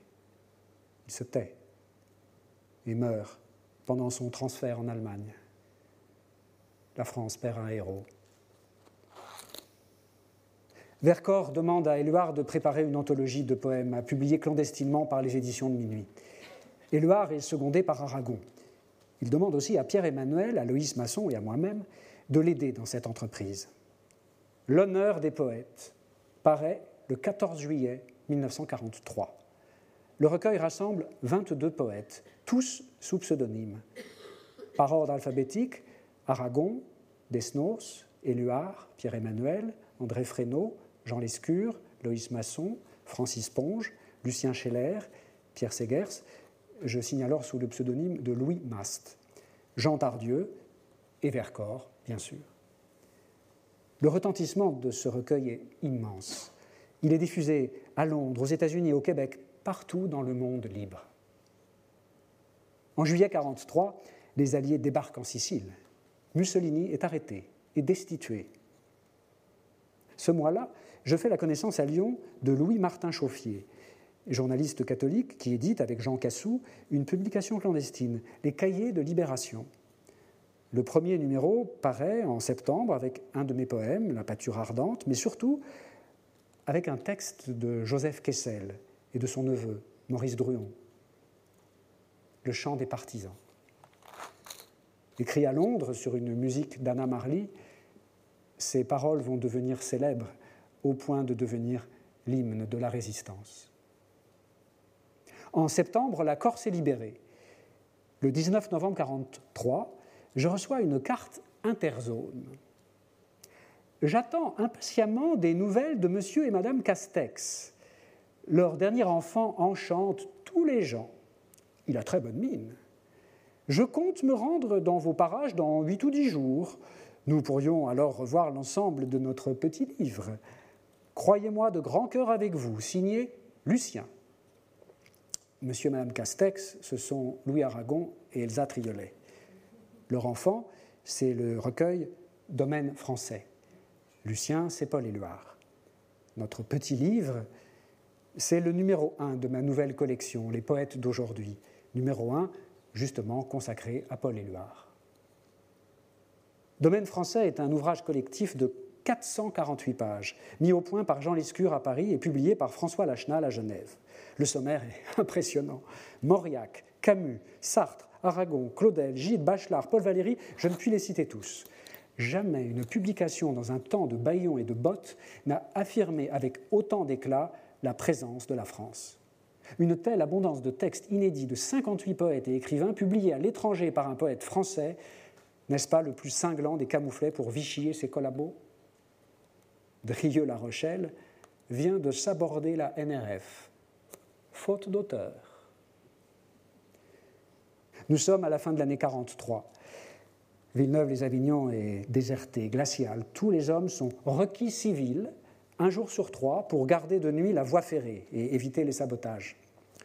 En Avignon, le couvre-feu, les rafles, la subsistance de plus en plus aléatoire, la milice qui fait éruption de nuit et vous emmène, les agents doubles, les convocations, la dissimulation permanente, la hantise des dénonciations et des perquisitions, la peur pour les siens, la mémoire des adresses et des rendez-vous, l'obsession des filatures, tels sont les miasmes dans l'air. Dans les premiers jours de mai 44, à Villeneuve, au petit matin, une traction avant noire s'arrête devant chez moi. Trois Allemands en civil en descendent. Ils viennent s'enquérir de ma personne. Je ne suis pas chez moi, mais juste en face, à 30 mètres, au premier étage d'une autre maison, pour prendre un café matinal. Les trois Allemands en civil repartent bredouille. Le jour même, je quitte la montée du Fort Saint-André pour Paris. J'apprendrai plus tard que deux militaires, au même moment, se sont présentés chez ma mère à Avignon. Nous cherchons M. Aragon et M. Segers. Ma mère, qui ignore tout de mes activités clandestines, prudence oblige, a répondu de bonne foi que j'étais en déplacement pour mon affaire de fourniture pour café et restaurant. Il faut continuer, tout, et vite. À Paris, Jean Paulan m'a procuré une planque à Montparnasse, au 216 du boulevard Raspail, dans l'atelier du peintre Jean Fautrier. Claude Bélanger, que les éditions de Minuit venaient de publier, me procure de faux papiers.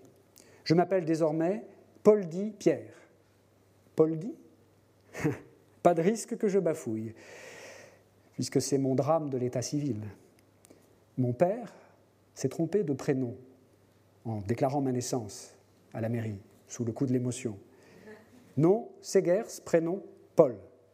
Il a voulu corriger, mais n'a pas pu. Paul Segers dit Pierre. Donc, Paul dit Pierre. Je suis né à Brest, bon, pourquoi pas? À présent, il ne s'agit plus de pseudonyme. Je est réellement un autre. Le numéro 19 de Poésie 44 paraît quand même en juin imprimé comme à l'ordinaire par Maurice Audin à Lyon. Heureusement, le numéro était au point à Villeneuve au moment de mon départ précipité. Le 4 juin, Rome est libérée. Le 6, c'est le débarquement en Normandie. Dans leur retraite, les divisions SS, aidées par la milice, mettent la France à feu et à sang. Le 10, c'est le massacre d'Oradour.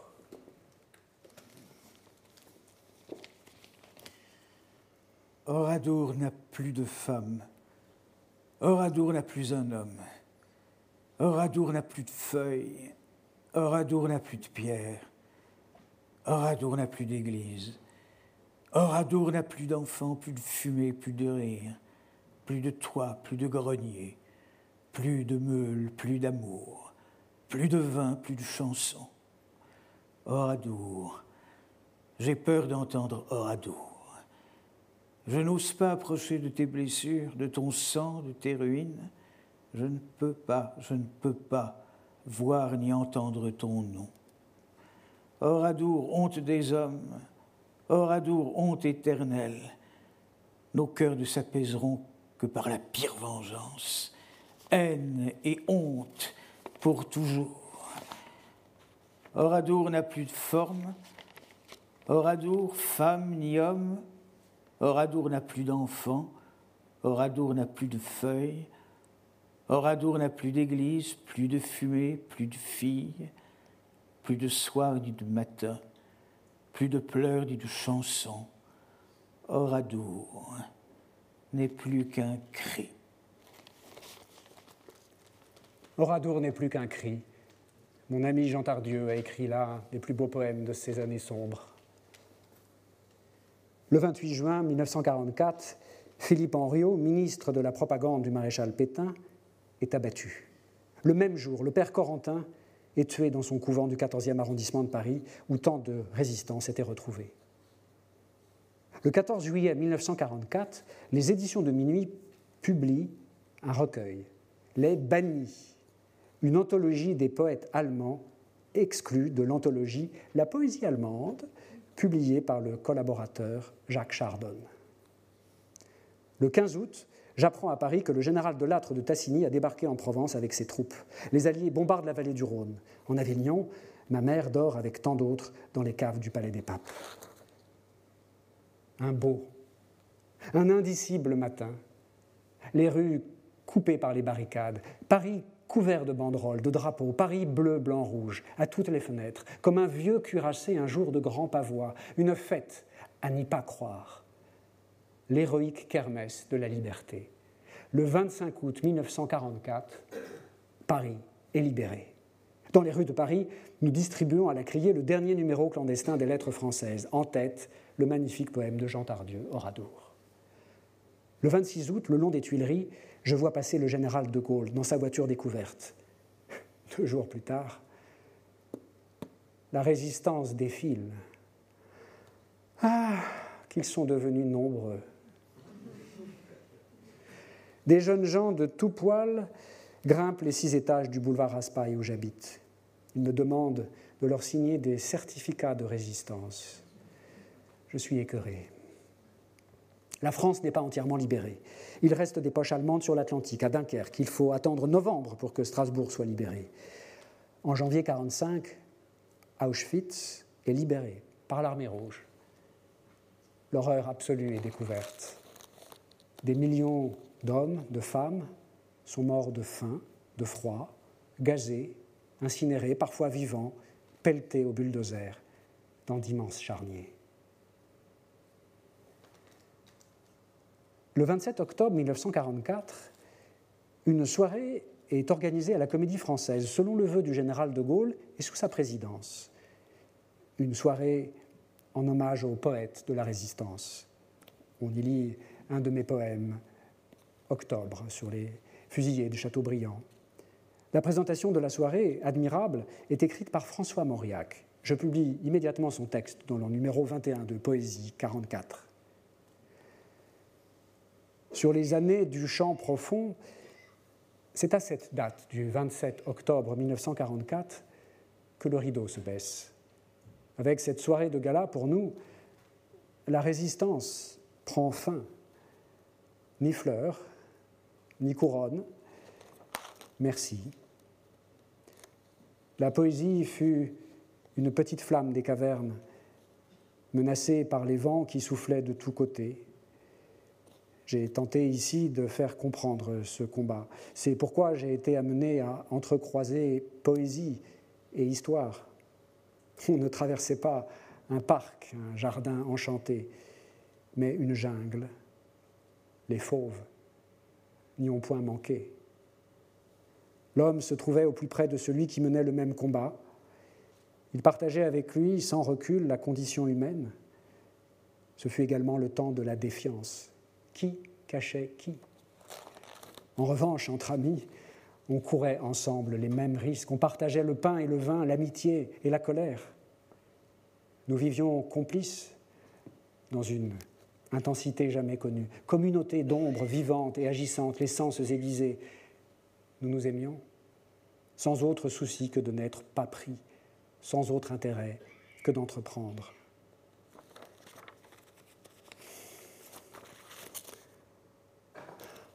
En est-il de la poésie de la résistance comme de la fontaine de Vaucluse dont on ne sait d'où viennent les eaux? Quelle résurgence fait soudain jaillir une chanson de gestes, un ensemble de poèmes de caractère épique qui racontent une sombre histoire? À croire qu'une immense nappe souterraine, fraîche et pure, peut toujours rejaillir si le talon de certains frappe le sol. Pierre Segers, Paris, 1974.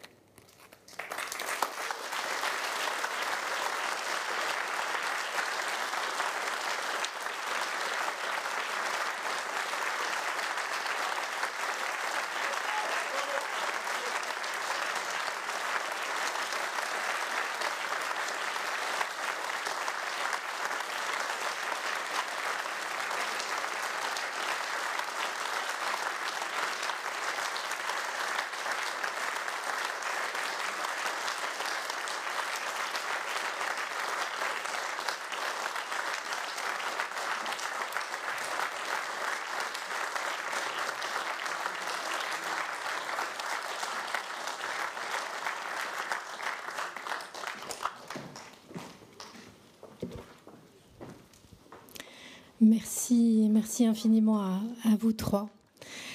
Je vous propose qu'on poursuive avec un moment euh, de mise en perspective, puisque Pierre disait que c'était une forme euh, d'entrecroisement de la poésie et, de l'histoire. Alors avec un, un, grand historien qui vient d'entrer à l'Académie française, Pascal Horry. Merci de nous, rejoindre, Pascal. Et Albert Diffy, qui est le directeur littéraire de l'IMEC, l'Institut Mémoire de l'édition contemporaine. Alors, je crois qu'on va avoir besoin de deux autres micros qui vont arriver, mais sinon, je vous passerai le mien. Pascal, vous avez euh, accepté d'emblée, et c'était un, vrai cadeau, de préfacer La Résistance et ses poètes. Et quand nous nous sommes vus dans un petit café à Edgar Quinet, euh, vous m'avez dit que vous aviez toutes les éditions et qu'elles étaient tombées presque en lambeaux tellement vous les aviez lues et que vous ne pouviez pas euh, me dire non. Alors ça m'a beaucoup touchée. J'aimerais savoir ce que représente Pierre pour vous, et en fait aussi pour, pour toi, Albert, à la fois euh, comme homme et dans, dans vos métiers respectifs. Merci euh, Virginie. Euh, D'ailleurs, de m'avoir fait ce cadeau, je puisse préfacer cette réédition. Est-ce que le micro marche? Il ne marche pas. Alors, je vous passe le mien.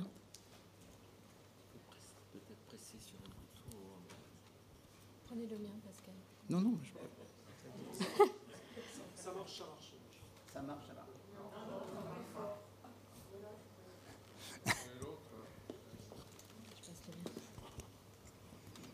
Merci, oui, là ça marche. Merci surtout Virginie de m'avoir euh, donné ce très beau cadeau, qui est de proposer une préface à un tel livre, écrit par un tel homme. Euh, c'est vrai que il faudrait revenir, on le fera peut-être tout à l'heure, vers la conclusion sur euh, la date de publication. En 1974, le milieu des années 70, je pense que ce n'est pas neutre. Mais quand ce livre est sorti, je dois reconnaître qu'étant depuis longtemps un lecteur de la collection Poète d'aujourd'hui, dont on a vu, on a quasiment assisté à sa naissance, à cette collection, fin 43, début 44, donc encore sous l'occupation, euh, qui évidemment, occupait une place majeure pour quelqu'un qui s'intéressait non seulement à la poésie, mais tout simplement à, l'histoire, euh, qu'on n'appelait pas encore l'histoire culturelle, parce que poète d'aujourd'hui, c'était quelque chose de sans précédent, d'unique vraisemblablement au monde, enfin, je ne m'engagerai pas trop sur cette voie, en tous les cas pour la France, sans précédent. C'était une collection qui avait énormément contribué à rendre populaire la poésie.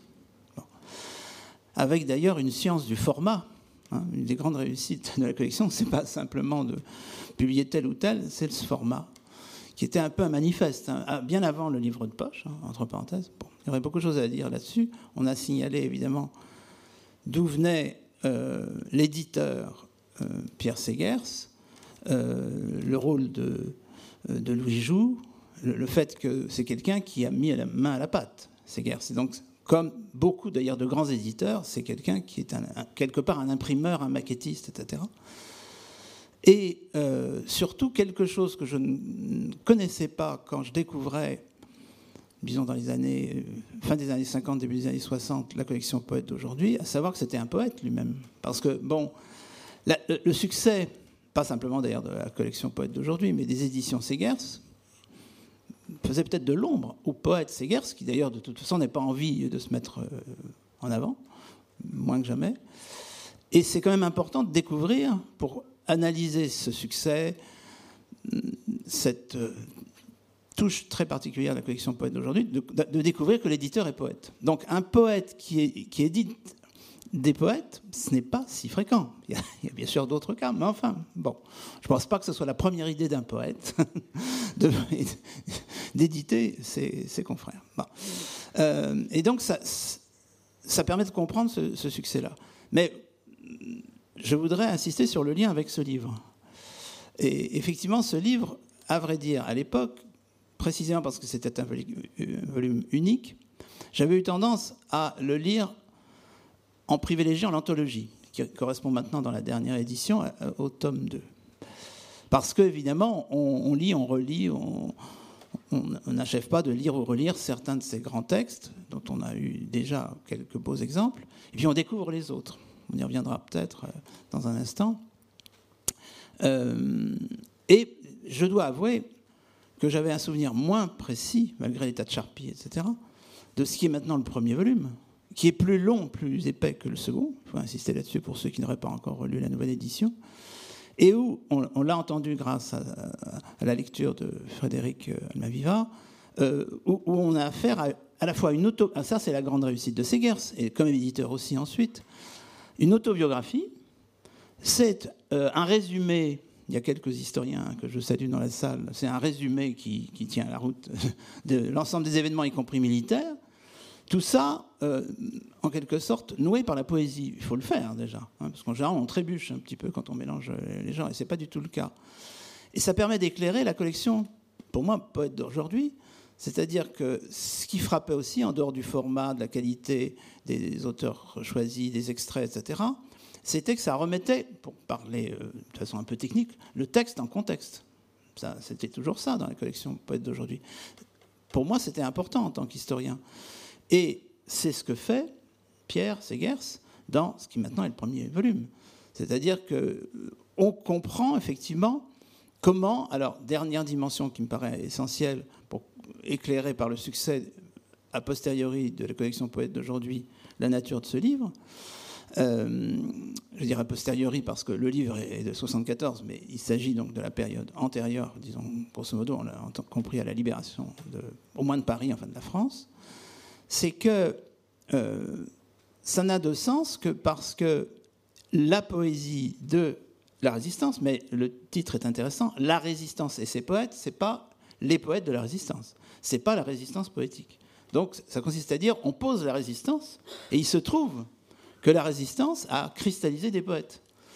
Et ce qui est intéressant, on a cité plusieurs noms, Loïs Masson par exemple, euh, Francis Ponge, sont souvent, euh, on pourrait citer aussi euh, André Fresneau, ce sont des poètes qui sont devenus définitivement des poètes par la résistance. C'est n'est pas le cas de tous évidemment, mais certains sont, définissables comme ça, ou même René Char, d'une certaine façon, y compris dans son silence avant publication des feuillets d'hypnose, etc.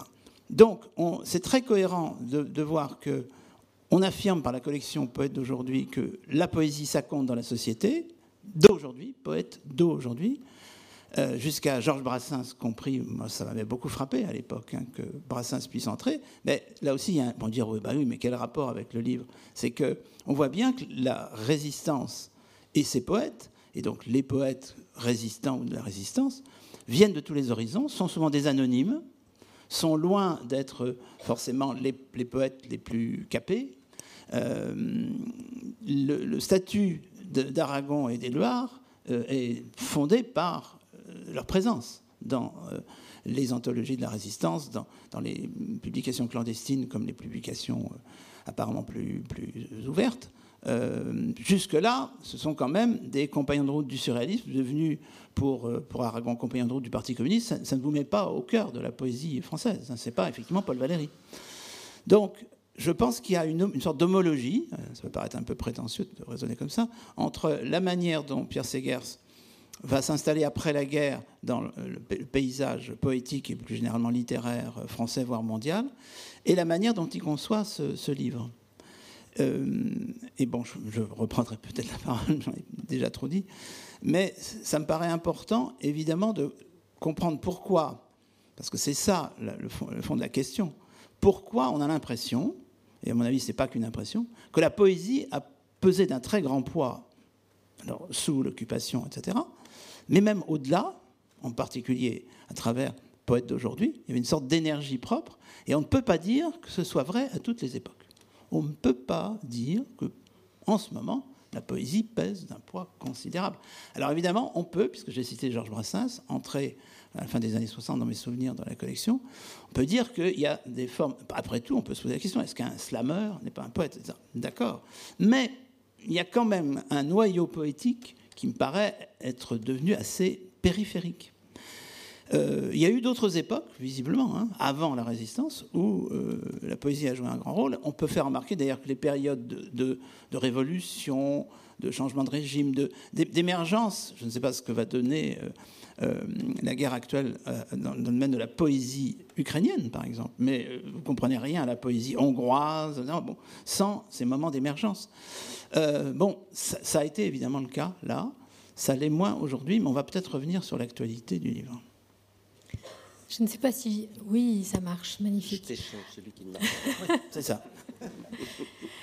Albert, tu es un, compagnon de route puisque euh, nous avons déposé à, l'IMEC, l'Institut Mémoire de l'édition contemporaine, des, archives. Et c'est tout euh, le, talent, le, foisonnement de cette institution que de pouvoir croiser des fonds d'archives et donc notamment euh, des, correspondances. Nous avions monté ensemble une belle exposition il y a une dizaine d'années et tu t'es plongé et replongé, je pense, avec joie à ce moment-là dans, dans l'histoire et dans la, poésie de la maison d'édition Segers et, de mon père en particulier. Donc pour toi, qu'est-ce qu'il ce qu'il représente et quel est un petit peu le, message que tu en retires? Alors oui, c'est vrai, effectivement, je dirais d'abord que j'ai un lien un peu professionnel, pour employer un terme un peu, peu poétique, mais euh, c'est vrai qu'on a eu l'honneur d'accueillir les, les, archives de, Pierre Segers à l'IMEC et que euh, c'est une chose importante qu'il y ait aussi entouré de quelques-uns de ses frères d'armes dont on a parlé ce soir, que ce soit Pierre-Emmanuel ou, ou Jean Tardieu, ou Quérol, Jean Quérol, euh, ou aussi Max Paul Fouché, avec aussi les, la, revue Fontaine, qui a joué un rôle important, euh, Les Trois Collines en Suisse, euh, René Tavernier, donc aussi avec la revue Confluence. Donc voilà. Oh, bon, pour tout dire, on a aussi quelques collaborateurs, bien sûr, parce que là, un lieu d'archives euh, reflète aussi ce qu'est la France. Et, et la France, c'était, de cette époque, c'était la résistance et la collaboration. Euh, alors, euh, et moi, le fait de m'être plongé dans les archives pour réaliser avec toi cette exposition au musée du Montparnasse, c'est vrai que ça a été euh, une vraie plongée, je me suis rendu compte aussi d'une, du, comment dire, du caractère très paradoxal de, qu'était euh, de, de, la figure de Pierre Segers. C'est que c'est à la fois un homme, je dirais, solitaire, réservé, euh, euh avec assez peu d'épanchements très personnels, euh, euh, sauf dans la poésie. Je pense que sa solitude, elle s'exprime dans ses poèmes, mais en même temps qu'il était cet homme solitaire, c'était un extraordinaire, je dirais, un homme collectif. Euh, collectif d'abord parce que il a été un homme de revue. Ça a été au départ, c'était la revue, poète casqué, puis poésie 40, 41, euh, et que la revue c'est un, espace collectif. Un, un et il a été aussi évidemment un immense éditeur, je dirais même euh, un immense directeur de collection parce que bien sûr, il a publié des livres comme beaucoup d'autres éditeurs, mais sa marque profonde, elle a tourné autour de collections. Euh, et puis, euh, euh, et puis la résistance, c'est-à-dire cet espace dans lequel on, fonctionnait en réseau. et donc voilà, il a été cet être collectif et je dirais quand même il y a ce paradoxe chez lui de, à la fois de, retrait et, d'avancée. Mais puisque tu me demandais de parler un peu de, son, de mon rapport personnel avec, avec lui, je dirais que s'il y a un mot qui peut exprimer ce que je peux ressentir au nom euh, de, de Segers, ça serait celui de la gratitude. Parce que je fais partie d'une génération pour qui il a été absolument fondamental quand j'avais 20 ans, euh, que les livres coûtaient cher, qu'il avait inventé euh, voilà, cette collection dont Pascal a parlé tout à l'heure, qui était d'abord bon marché. là, en fait, effectivement, les 70 ans du livre de poche, mais on est plusieurs années auparavant. et puis, c'était une collection qui était euh, qui était faite pour, euh, pour les jeunes. Euh, et c'est vrai que tu dis dans ta préface qu'il s'adresse, que c'est une œuvre qui est adressée à la jeunesse. Il y avait quelque chose de cet ordre. Et, et donc j'ai une immense gratitude parce que je me rends compte qu'il y a eu des, il y a eu des générations ces guerres. Hein.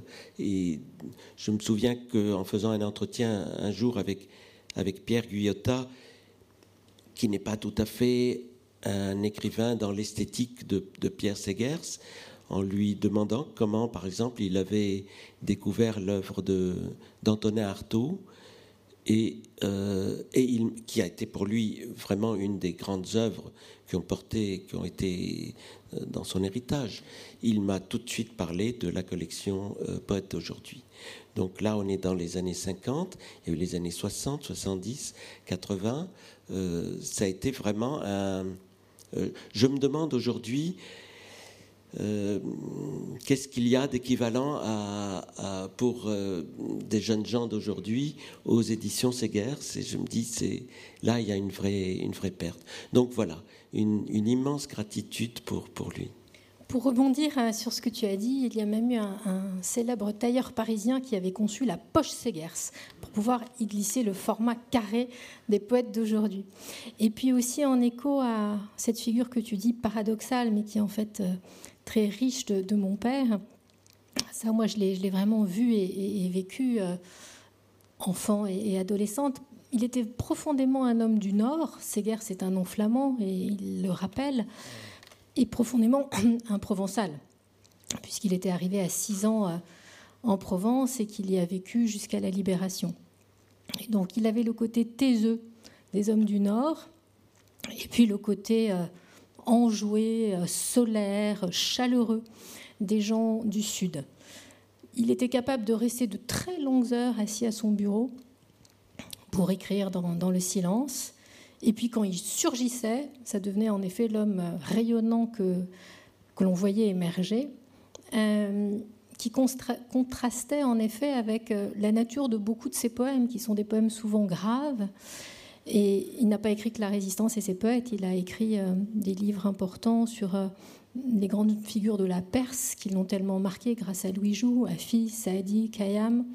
Et puis un long poème inspiré des prisons terribles de Piranèse, un autre inspiré des dessins à l'encre noire de Victor Hugo, un long poème aussi et un texte d'en prose sur Monsu Desiderio et ses ruines. Et donc il y a toujours eu finalement un écho aussi à cette période peut-être fondatrice pour lui de, la résistance. Ça m'intéresserait euh, que tous les deux, vous puissiez peut-être faire le lien justement entre euh, ce moment de la résistance et puis l'œuvre de Pierre plus tard. C'est un privilège d'avoir ce micro. Euh, bah, évidemment, le premier volume nous permet de très bien le comprendre. On, on, en a eu de larges extraits. Par ailleurs, même sans ce premier volume, on voit bien que on n'est pas par hasard, j'allais dire presque impunément, l'éditeur déjà de Poète Casquet. Ce qui veut dire qu'on est traversé par l'histoire. Hein, quand on commence euh, effectivement cette aventure, euh, c'est parce que la, France entre en guerre. Euh, il, en plaisante rétrospectivement, puisqu'on a cité le texte. Au fond, je, je crée une maison d'édition pour me plier une fois. Bon. Donc qu'est-ce qui s'est passé? Eh ben, Il s'est passé l'histoire avec sa grande hache, comme dit Georges Perec, puisque j'ai tendance à toujours répéter cette phrase, mais je pense que actuellement c'est une phrase qui s'adapte encore mieux à la situation qu'il y a 50 ans. Donc l'histoire avec sa grande hache, et, et c'est pas du tout du suivisme, au contraire, c'est quelqu'un qui trouve une solution alors éditoriale, littéraire, et en effet individuelle et collective, euh, pertinente par rapport à... Et on pourrait faire des comparaisons avec ceux pour, lesquels, au contraire, c'est un moment d'effondrement, à, tout, point de vue. Parce que, euh, bien entendu, il y, a, eu aussi il y a eu des écrivains collabos, et même des poètes collabos. Hein. Il ne faut pas sortir de cette soirée ou de ces lectures en pensant que la poésie est forcément synonyme d'humanisme, etc. Ce que l'on ne sait pas, je suis désolé de le dire, et puis on, on revient au sujet, mais les fameux autodafés nazis, n'ont pas été très nombreux parce qu'ils se sont rendus compte que c'était contre-productif, comme on dirait aujourd'hui, commençait par une prise de parole par un poète nazi. Ben oui, parce qu'il y a des poètes nazis, bien sûr. Il n'y a aucune raison qu'il n'y en ait pas. Donc, effectivement, dans le cas de Pierre Segers, c'est un refus de cette fatalité. C'est aussi le refus, mais là, il ne polémique pas parce qu'il respecte ça, euh, surtout quand on s'appelle euh, René Char et qu'on prend euh, une arme à la main. Mais il y a effectivement une des réponses qui a été le silence. J'ai personnellement euh, bien connu quelqu'un qui le cite euh, avec beaucoup de faveur, que je qualifierais pas de poète, mais qui est cité là, qui est Jean Guéhenno. Jean Guéhenno a décidé de ne rien publier pendant l'occupation, etc., etc. Donc, il y avait différentes solutions à apporter, mais elles convergeaient dans, en l'espèce, le refus d'accepter. Alors, justement, celui qui, qui, croyait au ciel, celui qui n'y croyait pas. Hein le, génie poétique d'Aragon, euh, qui a d'autres génies moins bénéfiques dans sa vie, mais le génie poétique d'Aragon de trouver la, formule qui convient et d'en faire un, poème. Et un poète qui s'apprend euh, presque par cœur, parce que ça coule de source. Donc, effectivement, la situation a permis à Pierre Segers de transmettre, mais parfois de susciter, vraiment de susciter. Ça commence même avec Poète Casquet, on l'a entendu ce soir. Euh, c'est lui qui prend l'initiative Poète Casquet et il reçoit plusieurs sacs de, de correspondance. Donc c'est une sorte de, métonymie de ce qui lui est arrivé toute sa vie. Et je, je pense qu'on peut faire l'analyse de l'œuvre de Pierre Segers, poète, il faudrait sans doute la faire plus encore qu'on ne l'a fait, n'est-ce pas? Euh, Parce que l'éditeur a un petit peu obscurci la figure du, du poète, insistons là-dessus. Mais par ailleurs, il y a quand même quelque chose de tellement euh, pertinent euh, à être là et à accueillir, parce qu'on sent bien que même si Pierre Segers a été, j'allais dire, comme tout le monde, entre guillemets, compagnon de route du Parti communiste, hein, euh, à un certain moment, bon, dès, d'emblée, par les textes qu'on a, qu'on a lus et par d'autres textes qu'il a écrits, ben, il est très accueillant, en particulier à la dimension chrétienne, parce qu'effectivement, la poésie de cette époque en témoigne, mais l'un des grands changements politiques de la résistance, c'est de permettre la convergence de ces deux familles. Une des particularités de la culture politique française, qui ébahissait beaucoup d'observateurs, c'était ce fameux clivage qui remonte tout simplement à 1790-91, à la constitution civile du clergé, qui est le fond de la nature de la Révolution française, qui se distingue de toutes les révolutions qui ont précédé, c'est-à-dire la néerlandaise, l'anglaise et l'américaine, qui s'adossaient à la religion parce que c'était la religion protestante. Puis ça se passe mal parce que c'est la religion catholique.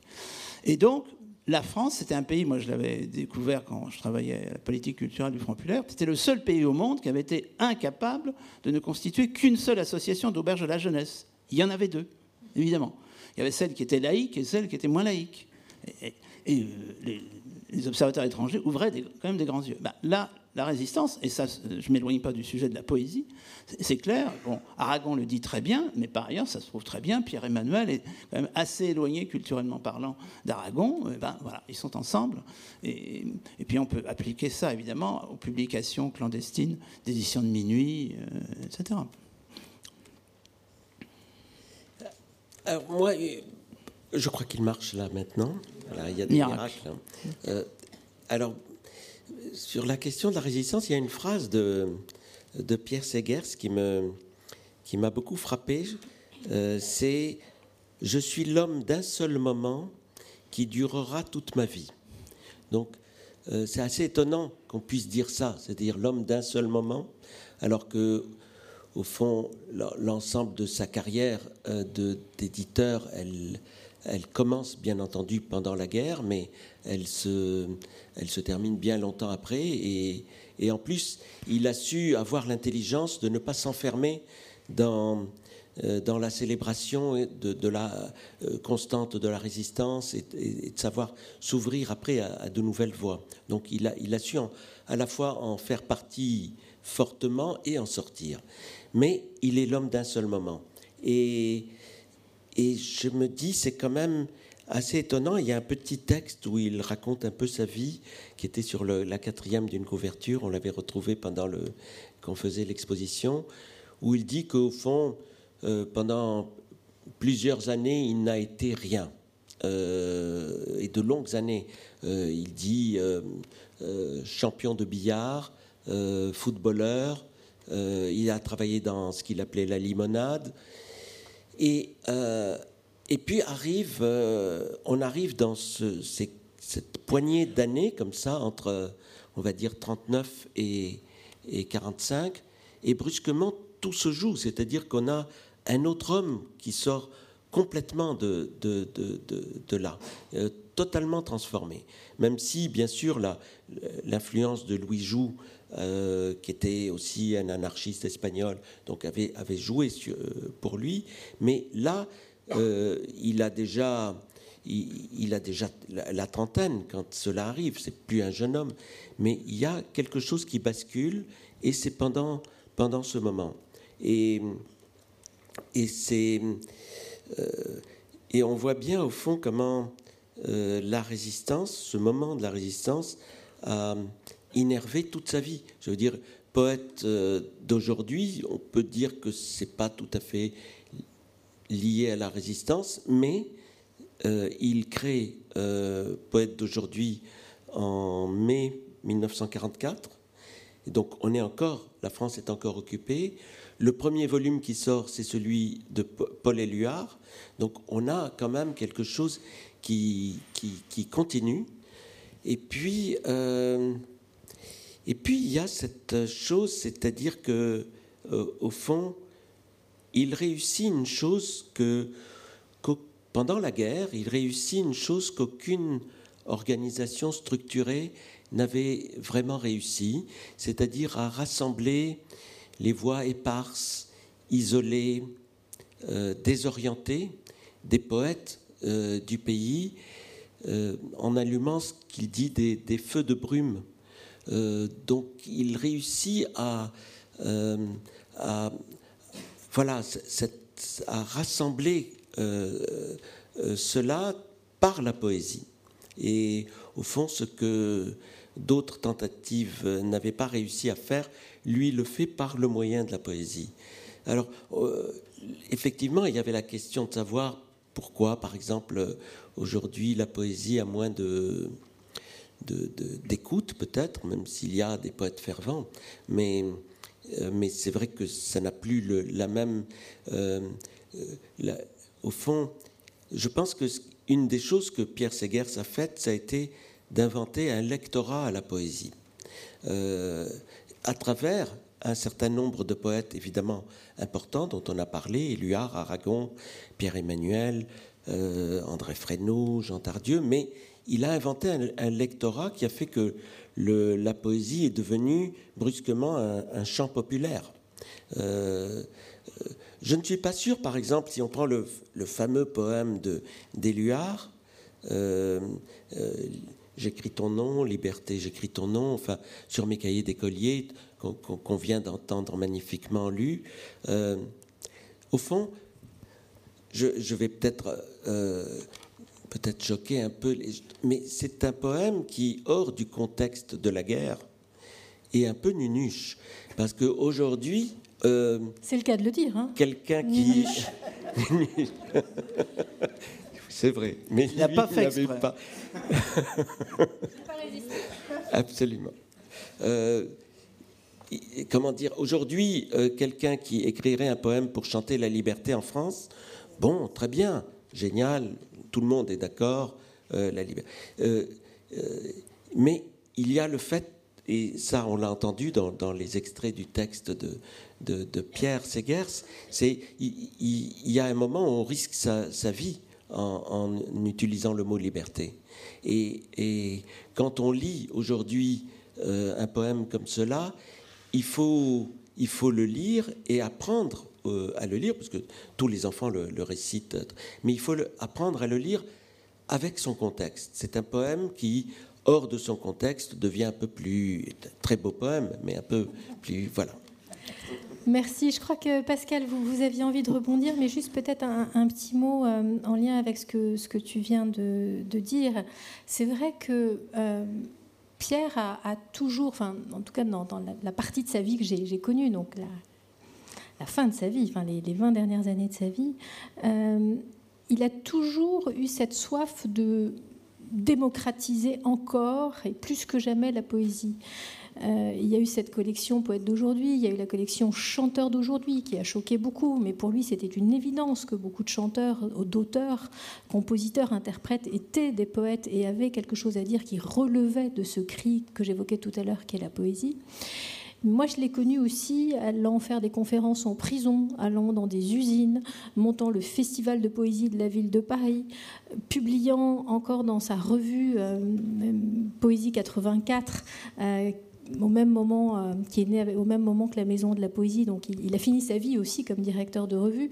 Euh, il publiait des illustres inconnus, il, essayait de publier des, poètes maudits, des poètes emprisonnés. Et donc finalement, cette volonté de diffusion, de rendre accessible, de rendre au plus grand nombre, je pense qu'il l'a toujours eu et que c'était un profond, profond moteur en lui. Euh, il disait toujours, si je n'entreprends pas, je meurs, mais je pense s'il n'entreprenait pas, avec et pour les poètes. Justement, pour aller dans votre sens, Virginie, euh, en nous écoutant, je, pense à deux, démonstrations très courtes. Euh, la première, c'est que ce que vous venez de dire à l'instant sur son tropisme fondamentalement démocratique, c'est complètement euh, raccord, diraient mes enfants, de l'atmosphère de, des années qui suivent la Seconde Guerre mondiale, puisque ce seront les années de l'éducation populaire, des maisons de jeunes et de la culture, la décentralisation théâtrale, etc. Donc, voilà. Il a, et je pense que on ne cite pas forcément ces guerres quand on fait historique de ça. On cite évidemment Villard. Et, et, deuxième chose, alors, ça a été un éblouissement. Donc, c'est une hypothèse. Mais après tout, est-ce qu'on ne devrait pas, quand on commence, alors certains le font euh, déjà depuis pas mal d'années, à faire l'histoire de la chanson française après-guerre, dite rive gauche pour simplifier, bon, euh, Jacques Canetti, des gens fondamentaux, mais pourquoi pas ajouter la collection Poète d'aujourd'hui? Il faudrait presque interroger, alors non, certains sont morts, mais euh, des gens comme Jacques Doigt, etc., toute cette génération des années 50-60, et même plus jeunes, comment est-ce qu'ils ont connu la poésie? Peut-être par poète d'aujourd'hui. Ça a peut-être nourri. Il y avait d'autres raisons qui faisaient que, en particulier, ces petits théâtres, c'est pas encore le café-théâtre, ce sont les cabarets, etc. D'accord Mais peut-être, poète d'aujourd'hui a joué un rôle dans l'éveil de vocations poétiques sous forme de euh, chansons. Un nouveau projet de, recherche. Alors je vous propose, pour ceux qui aimeraient voilà, poser quelques questions, même si la soirée est bien avancée, on pourrait poursuivre des heures, mais voilà, de, vous donner la, parole. Je ne sais pas si on doit tendre un de nos micros ou voilà, si vous posez votre question avec une voix qui porte. Mais voilà, n'hésitez pas, on peut encore passer euh, quelques moments euh, ensemble. Là, c'est agréable, on voit qu'il y a un public. Parce que, avec le- la lumière en plein euh, des yeux. Est-ce que vous aimeriez en profiter pour poser quelques questions?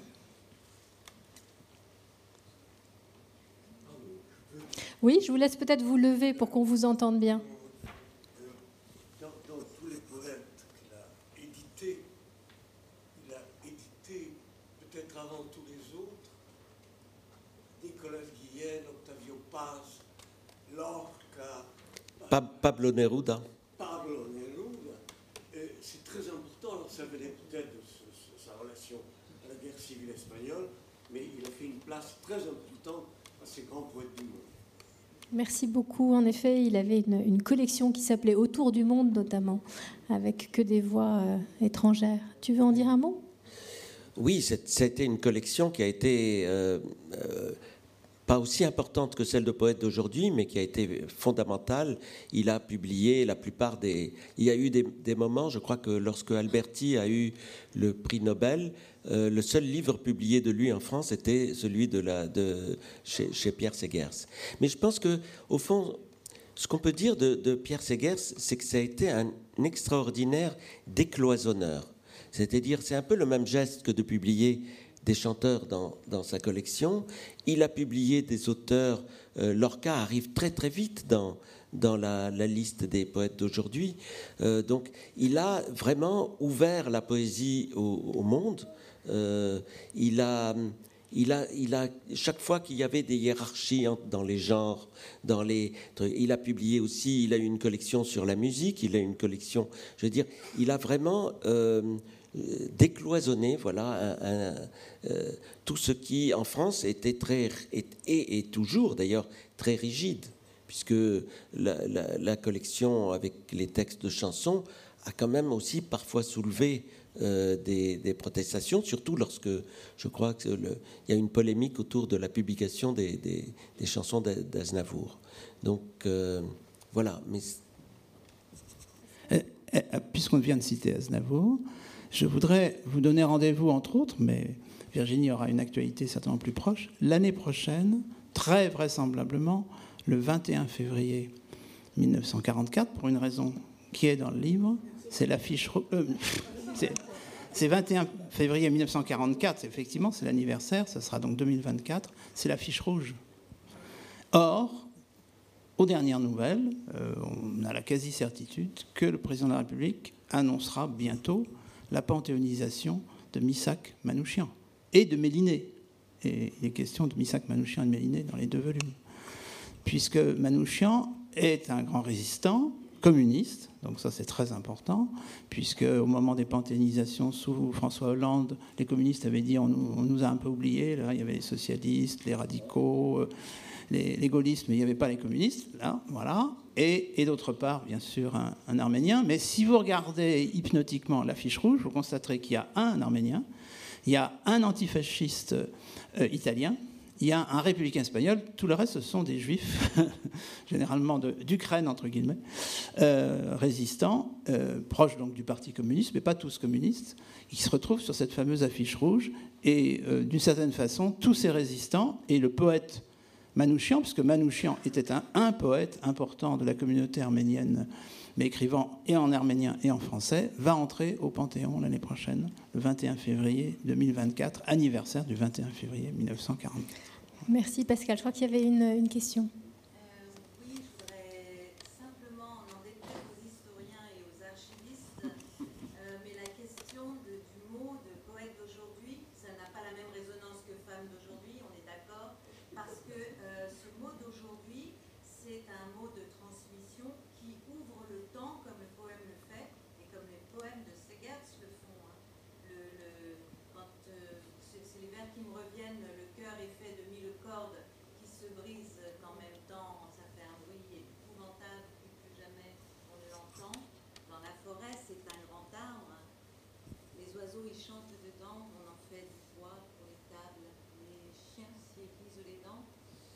On verra bien que les ziganes font revivre les cœurs perdus. C'est une histoire pour les dames, n'en parlons plus, n'en parlons plus. Et dans ce, n'en parlons plus, en fait, on, revient au présent parce qu'on on l'entend encore ce chant.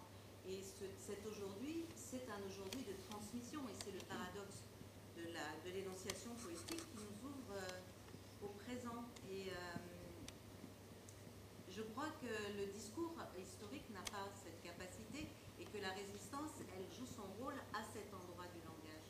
C'est une question euh, que je pose aussi. Je ne sais pas si euh, l'historien veut, répondre, et en tout cas, j'aurais aussi souligné que la, collection euh, Poètes d'aujourd'hui existe toujours, se poursuit, continue et accueille des nouvelles voix et des nouveaux poètes.